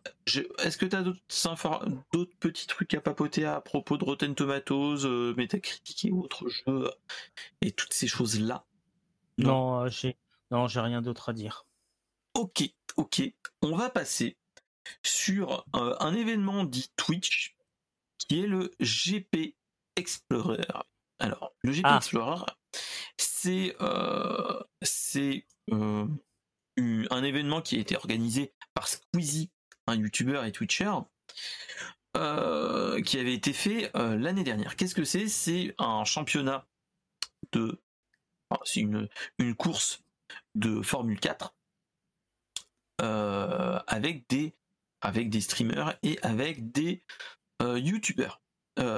L'année dernière, on avait fait il y avait déjà eu une première édition où euh, Sylvain de chez Villebrequin qui avait gagné à l'époque. Donc merci, euh, merci, tu es le parfait euh, représentant de tous les Sylvains de la Twitch sphère et du YouTube Game. Hein, je m'appelle un petit peu Sylvain, donc ça fait toujours plaisir d'avoir un, bon Sylvain la main sur le. Voilà. Euh, je, ne prends, jamais le réflexe dans les, dans les streams de t'appeler de t'appeler Sylvain. Pour moi, c'est pour moi c'est Mister SP. Et, euh, et et euh, et, et donc ce qui s'est passé en fait, c'est que là on a eu le GP Explorer 2 ce week-end avec qui a fait un bilan très bon euh, un bilan, bon, malheureusement, Sylvain de Villebrequin n'a pas encore regagné. C'est euh, le deuxième de l'édition précédente qui est passé premier et Villebrequin et Sylvain de Villebrequin qui est devenu second. Euh, donc, ce qui s'est passé, c'est que c'était le 9 septembre. Il y avait eu tout un événement autour avec l'arrivée sur toute une journée avec une chaleur incommensurable, euh, où il y avait plus de euh, 6000 ou 8000 personnes euh, là-bas, enfin au niveau du circuit, avec euh, animation, événements, tout ça, tout ça, tout ça. Et il y a eu la course qui a été retransmise en direct live sur Twitch, qui a battu les records d'audience sur Twitch. On a vu 1,3 million de de viewers sur cette chaîne. Euh, et donc voilà, donc euh, ça se passait au circuit Bucati du Mans, voilà, qui est plutôt un circuit légendaire. Euh, il y a eu des choses bonnes et moins bonnes à ce niveau-là. Et j'ai envie de dire, est-ce que toi tu l'as regardé ou pas? Et qu'est-ce que tu en as pensé? Alors, c'était la première fois que je regardais, le GP Explorer, mon frère, était venu, il a installé son ordinateur sur la TV et du coup, on a pu regarder le GP Explorer, qui avait plutôt bien commencé jusqu'à ce qu'il y ait eu, un accident. un accident. De pilotes, sont sortis, du décor et il y a eu drapeau jaune, jusqu'au septième tour, jusqu'à ce qu'ils mettent drapeau rouge pour, neutraliser la course pendant quelques minutes avant de reprendre. C'est ça. Euh, alors, euh, et qu'est-ce que tu en as pensé? Est-ce que tu as pensé trouver le GP Explorer bon ou pas? Est-ce que c'était. Euh, Bah, moi, pour tout dire, je suis pas très course, je suis pas très course automobile. Ça fait une belle lurette que je ne regarde plus la F, je ne regarde plus la F1, mais je dois avouer qu'un qu'un événement comme comme celui-ci, qui rassemble beaucoup de monde, beaucoup de monde, franchement, sincèrement, c'est une bonne c'est une bonne initiative de la part de Lucas Auchard, Squeezie si vous préférez, si vous, si vous préférez. Non. Et vu et vu le record, vu que le record a à nouveau été battu cette, cette, année, à mon avis, il pourrait y avoir un troisième, un troisième GP Explorer avec d'autres avec d'autres coureurs ou d'autres ou d'autres ou autre chose? Ok, alors moi, là moi je vais pas avoir le même discours. Euh, moi, en fait, euh, j'avais regardé de loin euh, le premier GP Explorer, mais je trouvais que c'était un vrai tour de force. C'était une, c'était un événement qui n'avait pas eu son pareil, mais que moi, de loin, je trouvais que c'était, on n'était plus sur du, comment dire, du du streaming comme je considère. C'est-à-dire que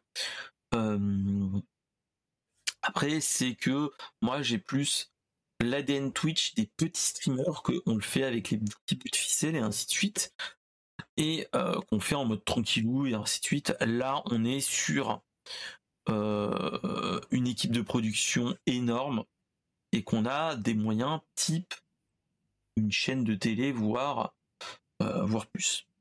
Euh, après, c'est un tour de force, ça je, le concède, hein. il n'y a pas de, de souci, pas de problème à ce niveau-là. Euh, l'engouement qui suscite, c'est normal. Les euh, Squeezie fait un événement énorme, ça, ok, pas de problème. pas de problème, mais surtout, c'est que le faire avec 24, 24 streamers, entre guillemets, c'est ramener autant de monde que, euh, que ça. Et donc, euh, et donc là, on, est, on arrive à des, à des sommets tels, entre guillemets, que moi, je ne pourrais jamais euh, m'en rendre compte proprement dit. Et donc voilà. après, moi, ce que je me pose la question, c'est ça qui est dommage, c'est que j'avais regardé un petit peu le premier, j'avais aimé, mais sans plus. Et là, j'ai regardé en replay vu que je n'étais pas disponible parce que bah, vie de famille, tout ça, tout ça. Mhm. Et euh, moi, je trouve, après, je ne suis pas euh, le spectateur de des courses de F1, de toutes ces choses-là, hein, mais je me suis dit pour pour la culture, des fois, ça fait du bien de, connaître toutes ces choses-là. Et en fait, euh, en replay, enfin, pas différé proprement dit, mais j'étais quand même sur la fin, je l'ai regardé dans la nuit de, samedi. Et euh, en fait, euh, moi je me pose comme question, c'est est-ce que ça c'est le futur de Twitch, euh, des gros streamers, ainsi de suite, c'est des trucs avec des, moyens énormes que les plus petits ne pourront jamais atteindre, parce que ça faut faut être être lucide. Hein. mais surtout en fait, moi je le truc que j'ai trouvé dommage, c'est que euh, là, ça va être le point de vue critique à mon avis, c'est que euh, les commentateurs, les commentateurs de la, de la course sont des streamers. Et ça, j'ai trouvé dommage, c'est que euh, on n'est pas, on n'avait pas le ce qu'on peut avoir dans les courses automobiles, des commentateurs sportifs, enfin des automobiles, qui ont un, bagage théorique qui était ces choses-là. Là, on était plus sur un streamer qui faisait de la React. Je sais pas si vous voyez ce que je veux dire. Euh, c'est ça qui est bizarre. C'est que le c'est ça faisait une dissonance cognitive. vous voyez ce que je veux dire C'est on n'était pas vraiment dans le truc. Et, euh, bah, c'est ça qui est dommage. Je te joins, sur ce truc euh, pour pour le commentateur pour le commentaire euh, pendant la course, ils auraient pu, ils auraient pu faire appel à de vrais, à de vrais commentateurs sur le, sur le sport automobile. Hein. Ou même, même, même, même un, petit, même un petit commentateur qui, qui, est, qui est sur une, sur, une autre, sur une autre chaîne qui fait la Formule 2 ou la Formule, la Formule 3, ça, ça, aurait pas, ça aurait passé. Clairement, clairement. Et c'est ça qui est dommage, c'est qu'ils auraient pu faire ça. Voire allier un commentateur sportif, si c'était possible, et un streamer qui est dans ce truc-là, quand dans du, du commentaire de d'événements sportifs automobiles. Il y a un petit bagage. Vous voyez ce que tu vois ce que je veux dire, c'est que on est dans, on serait, ça serait légitime et compréhensible qu'il y ait une animation normale, normale, et que là on est dans ce cas-là. Donc, euh, donc voilà. Donc euh, oui, c'était, c'est un événement. Hein. Faut pas se, faut pas se leurrer. Mais euh, on est dans le, dans le chipotage. Il y a eu, qu'il y a eu des guests des, des invités euh, au GP Oui, il y a eu des, rappeurs, des choses comme ça, des rappeurs français. ça, euh, pas de souci. Là, euh, je parle de Formule, des coureurs de Formule 1, Pierre Gasly et Esteban, Esteban Ocon qui étaient présents comme guest. Après, est-ce que. Après, j'aurais bien. Ça aurait été bien qu'ils qu disent leur avis sur la, sur la course, enfin pendant la course, mais après, je suis pas. J'ai pas j'ai pas organisé le GP Explorer, alors euh, je pourrais rien dire. Voilà, après, euh, ce qu'il faut se dire, c'est une grosse machine. Hein. Après, faut pas, faut pas se leurrer, mais voilà. Euh, de toute façon, je pense qu'on aura un GP Explorer 3 assez prochainement. De toute façon, on aura une annonce de ce type-là. Voilà. Ouais. ce qu'il faut se dire, après, moi, le truc que je trouve dommage, c'est que la chose que tu as dit, que il y a eu un accident qui a été provoqué mhm. par, euh, qui a été fait entre un streamer et une streameuse, par Maxime, qui est un youtubeur, euh, Biaggi, et euh, je ne me rappelle plus de la, de la streameuse, enfin de la créatrice de contenu. le truc qui est dommage, c'est que dans les réseaux sociaux, on l'a lynché. avec des remarques sexistes et ainsi de suite, et je trouve ça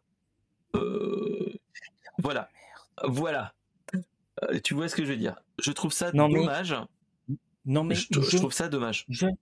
Non mais moi je trouve ça con qu'il y ait encore euh, des, des abrutis de sexistes euh, qui viennent d'un autre temps pour critiquer une femme dans la société. Une, une femme a droit d'être pilote, d'être juge, même être soldate ou même streameuse.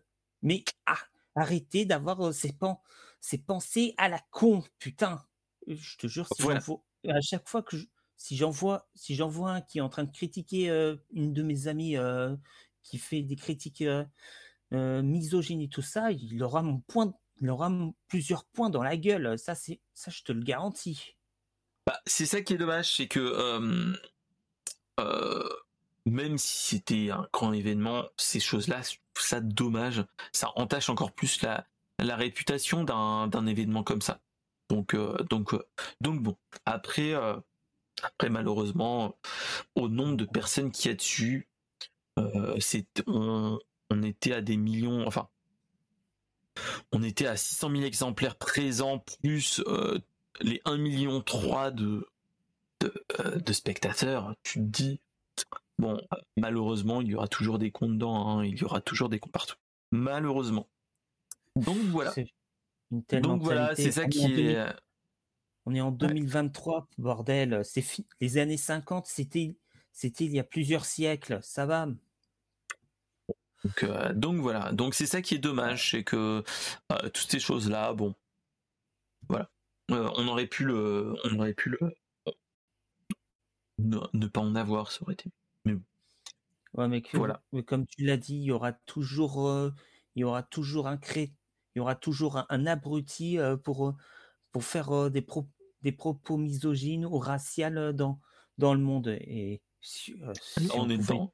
Si on, si on pouvait, s'il pouvait y avoir une étiquette sur leur front avec, avec écrit je suis un, je suis un espèce de misogyne et raciste, là on pourrait, là on pourrait le foutre en tôle.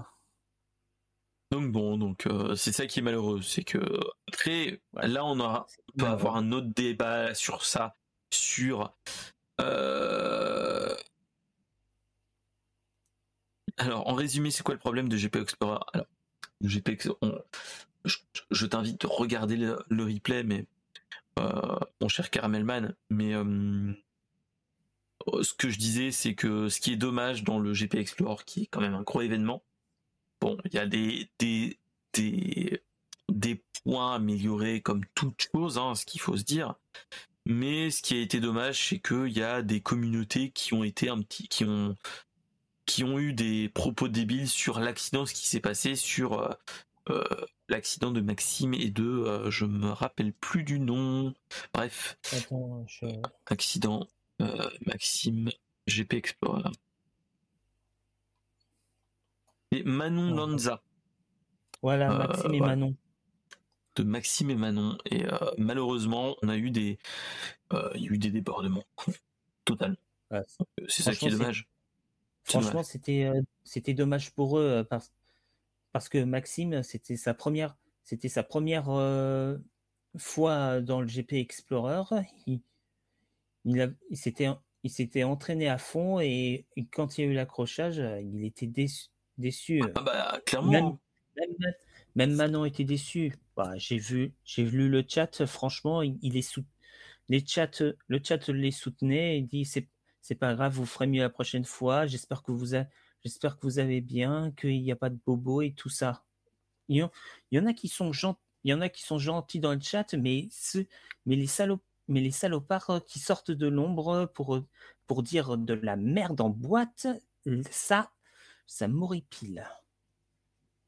Mais c'est ça, c'est que après on est dans, après là on est dans le débat du euh, comment dire ça du bah de bah, d'un cas de figure malheureux hein, qui est euh, que bah, quand on est face à un écran on se sent pas plus légitime mais on se sent pousser des ailes on se dit bon euh, on va pas avoir de problème même si on dit des trucs comme ça et euh, cette, cette légitimité, entre guillemets, de se dire, bon, on va pas me, me retrouver, est quand même malheureux parce que ce qu'il faut se dire, c'est que tôt ou tard, si ça, s'il y a des comportements vraiment problématiques, euh, maintenant, il peut y avoir des conséquences maintenant ce que, sur le réel, malheureusement.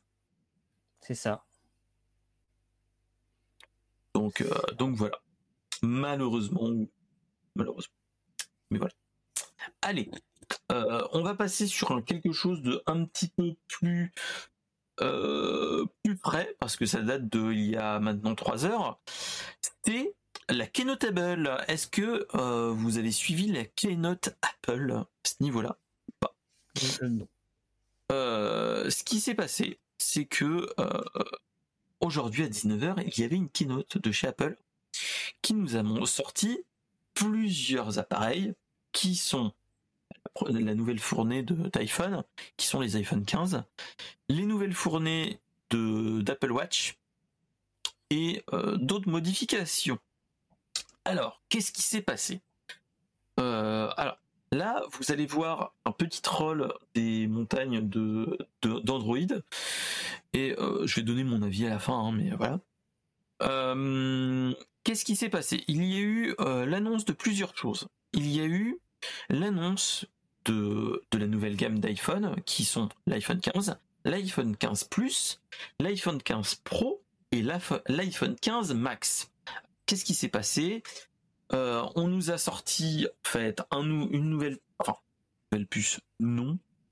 Euh, on nous a en fait mis euh, une nouvelle puce, la puce de l'année dernière sur l'iPhone 15 et l'iPhone 15 Plus euh, qui était sur l'iPhone 14 Pro, fait, qui est la puce A15, A16, avec euh, bon, avec euh, qui est puissant machin truc, un écran de 6,1 pouces pour les normaux et les plus un écran de 6,7 pouces. Bref, un double capteur qui était présent sur le l'iPhone 14 Pro est arrivé sur l'iPhone 15 et 15 Plus, qui a un capteur de 48 mégapixels avec stabilisateur et un téléobjectif.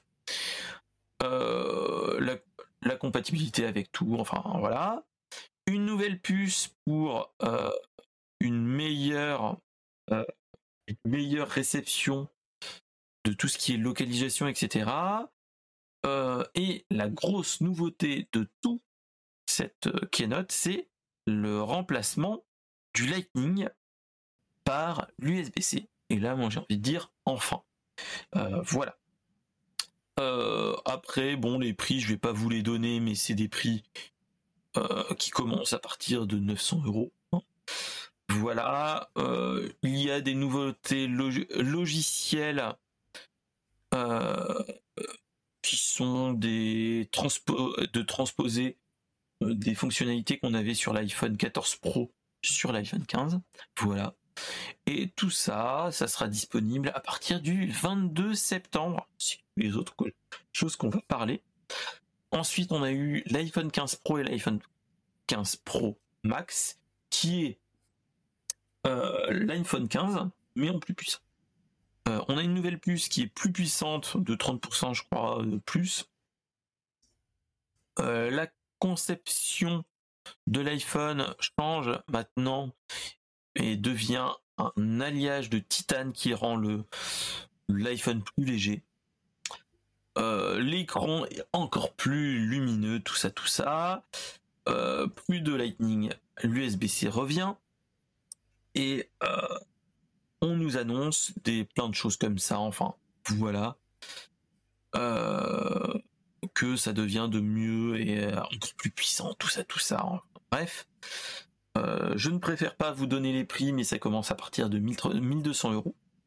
Hein. et là, on est sur la version 128 Go, c'est-à-dire pas beaucoup.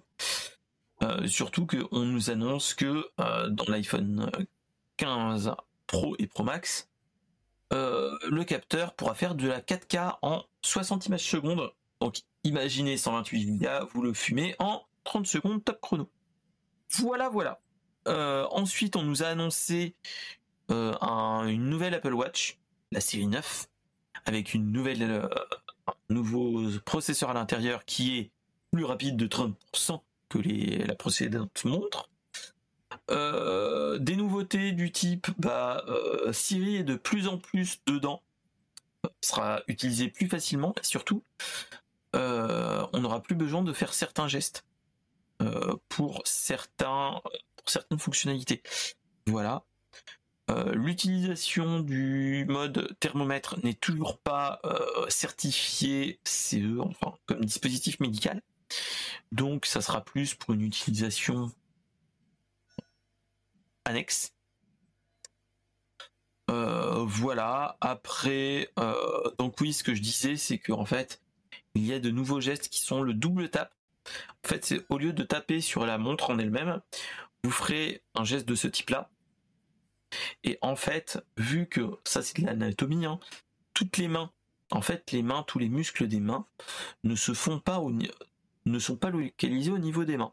Ils sont localisés au niveau du poignet et à ce niveau-là, en fait, vous avez un système de poulies, ainsi de suite, d'où le problème des canaux. Mais en fait, tous les muscles sont là. Et donc, ce qui se passe, c'est que le capteur, le bracelet et la montre en elle-même détectent ces mouvements-là. Et donc, les mouvements qu'on peut faire ça, par exemple, en fait, c'est des muscles qui sont là, qui peuvent être détectés par la montre. Donc, voilà.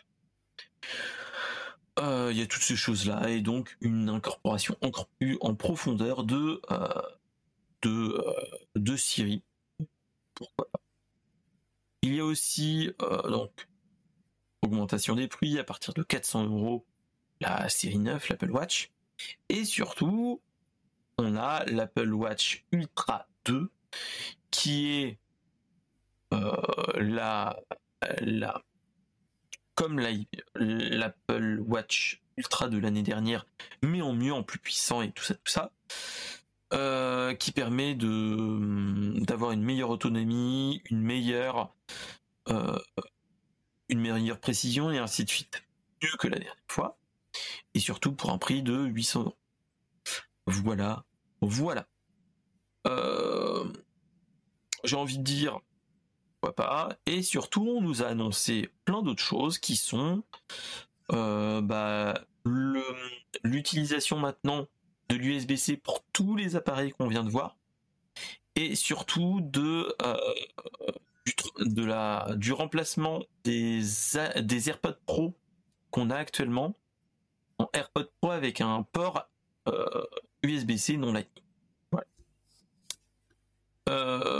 au vu de toutes ces annonces, qu'est-ce que tu en ressens? Est-ce que tu vois la, la, une différence toi à ton, à ton niveau ou pas? Est-ce que c'est est-ce que c'est quelque chose de d'énorme ou pas? Est-ce que c'est euh, euh, déjà déjà je ne suis pas je ne suis pas Apple. Je je, je n'ai pas je n'ai pas d'objet Apple euh, sur sur moi. C'est quelque chose qui m'est inaccessible au vu du, au vu du prix. J'ai toujours acheté des des téléphones Android, mais avec mais, et avec tout ça, je vois pas une je vois pas une grande différence.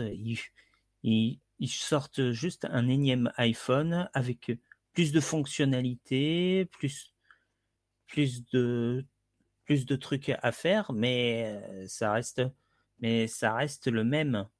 À part, à part des graphismes, à part des graphismes et tout ça, bah, et un prix exorbitant, il y a, y a rien, il y a rien de nouveau. J'ai l'impression, j'ai l'impression qu'ils font le même iPhone qu'à chaque génération de iPhone, c'est exact, c'est exactement le même. Et ils, sortent, ils mettent des fonctionnalités que peut-être que, que peut-être que personne ne va ne va utiliser. Et alors que certains pensaient euh, que on améliorerait la batterie, ah bah non, on va on va mettre on va mettre un, truc euh, pour d'empreinte digitale pour qu'ils déverrouillent leur téléphone rapidement et tout ça, ou un écran plus grand, ou ils cuisent des œufs. Euh, mmh. Mais euh, je ne sais pas si tu vois mon propos. pour moi, ça, c'est un, c'est un iPhone et c'est le, c'est le même iPhone, mais en amélioré, mais c'est le même. Bah, après, moi, ce que j'ai envie de dire, moi, je me rejoins, je te rejoins assez proche. Hein. Je je vais pas te me cacher. Euh, après, j'ai envie de dire que là, on est dans un cas de figure. Déjà, euh, ils ont dit hurrah, euh, nous passons à l'USB-C parce que ça va plus vite, ainsi de suite. Alors non, là, c'est la victoire de la de notre chère Europe qui a imposé l'USB-C à Apple mhm. comme port Lightning, comme port euh, doit être utilisé parce que ils essayent de euh, d'uniformiser tous les ports, éviter toutes ces là. Et donc là, en fait, ce qui s'est passé, c'est que c'est plus un ravalement de façade. Euh, moi, j'ai envie de dire que de toute façon, tous ces, même mon téléphone que j'ai actuellement, hein, tous les téléphones qu'on a, type, là, c'est moi, c'est un mais en fait, là, actuellement, en fait, on est dans un, un, cas de figure, en fait, où le, le téléphone et le monde du mobile est une euh, est un monde quand même plutôt mature en fait. C'est le le monde du smartphone. On a plus de grosses de gros effets waouh comme on a eu il y a quelques mmh. années au tout début où c'était vraiment il y avait tout à, à inventer.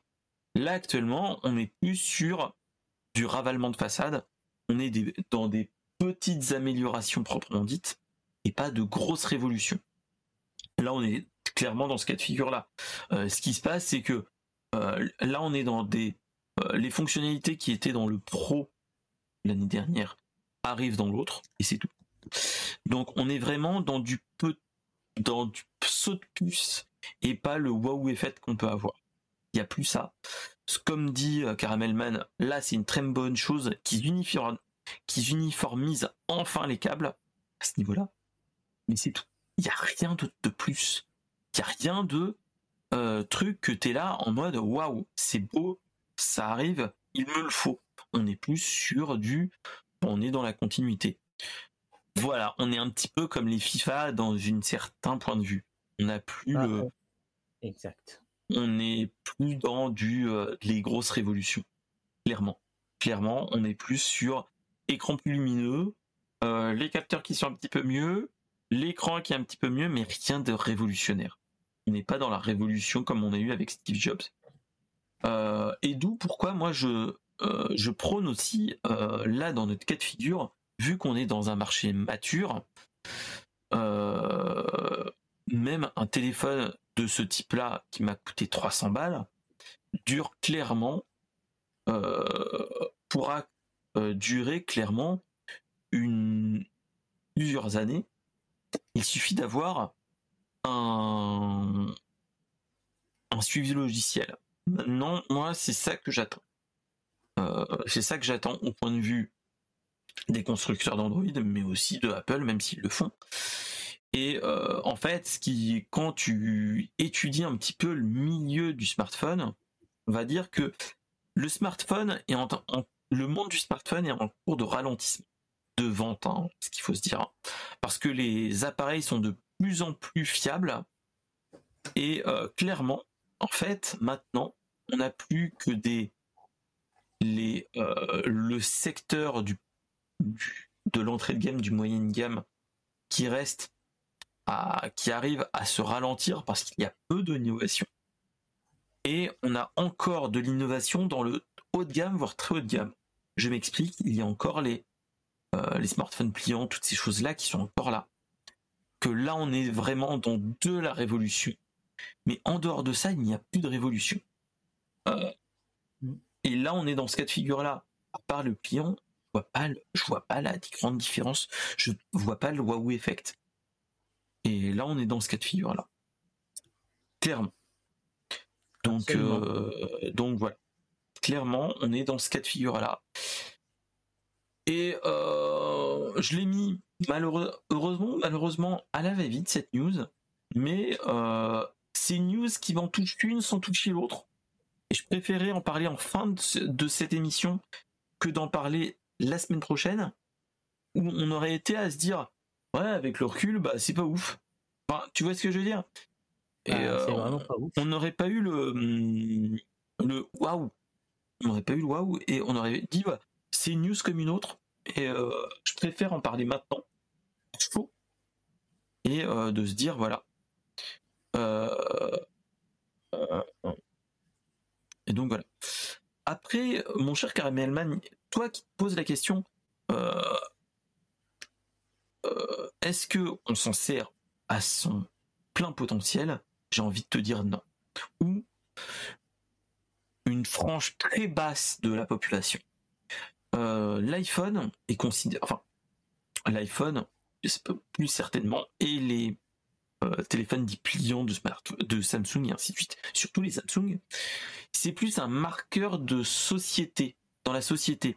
T'as un iPhone, t'as les derniers iPhones, t'es, tu fais partie des gens qui ont, qui ont, enfin, pas réussi leur vie, mais vous voyez ce que je veux dire. Euh, moi, je suis plus dans le cas de figure de m'acheter à un prix raisonnable. Euh, celui que j'ai acheté, euh, il était à 250 euros. Mais la config est clairement, clairement la bonne. Moi, je vois pas pourquoi utiliser plus, enfin l'acheter plus cher, à part si peut-être le, le Wi-Fi, le, le Wi-Fi qui est mieux, la puce 5G, ok, pourquoi pas mais euh, où la protection à l'eau, mais euh, à toutes les eaux. Parce que là, je fais un clin d'œil à certaines personnes qui font tomber les téléphones, mais qui tombent quand même en rade. Hein. On pensera à un certain David Kayden. Euh, tout ça, tout ça, qui a fait tomber, enfin, qui, voilà, et on est dans ces choses-là.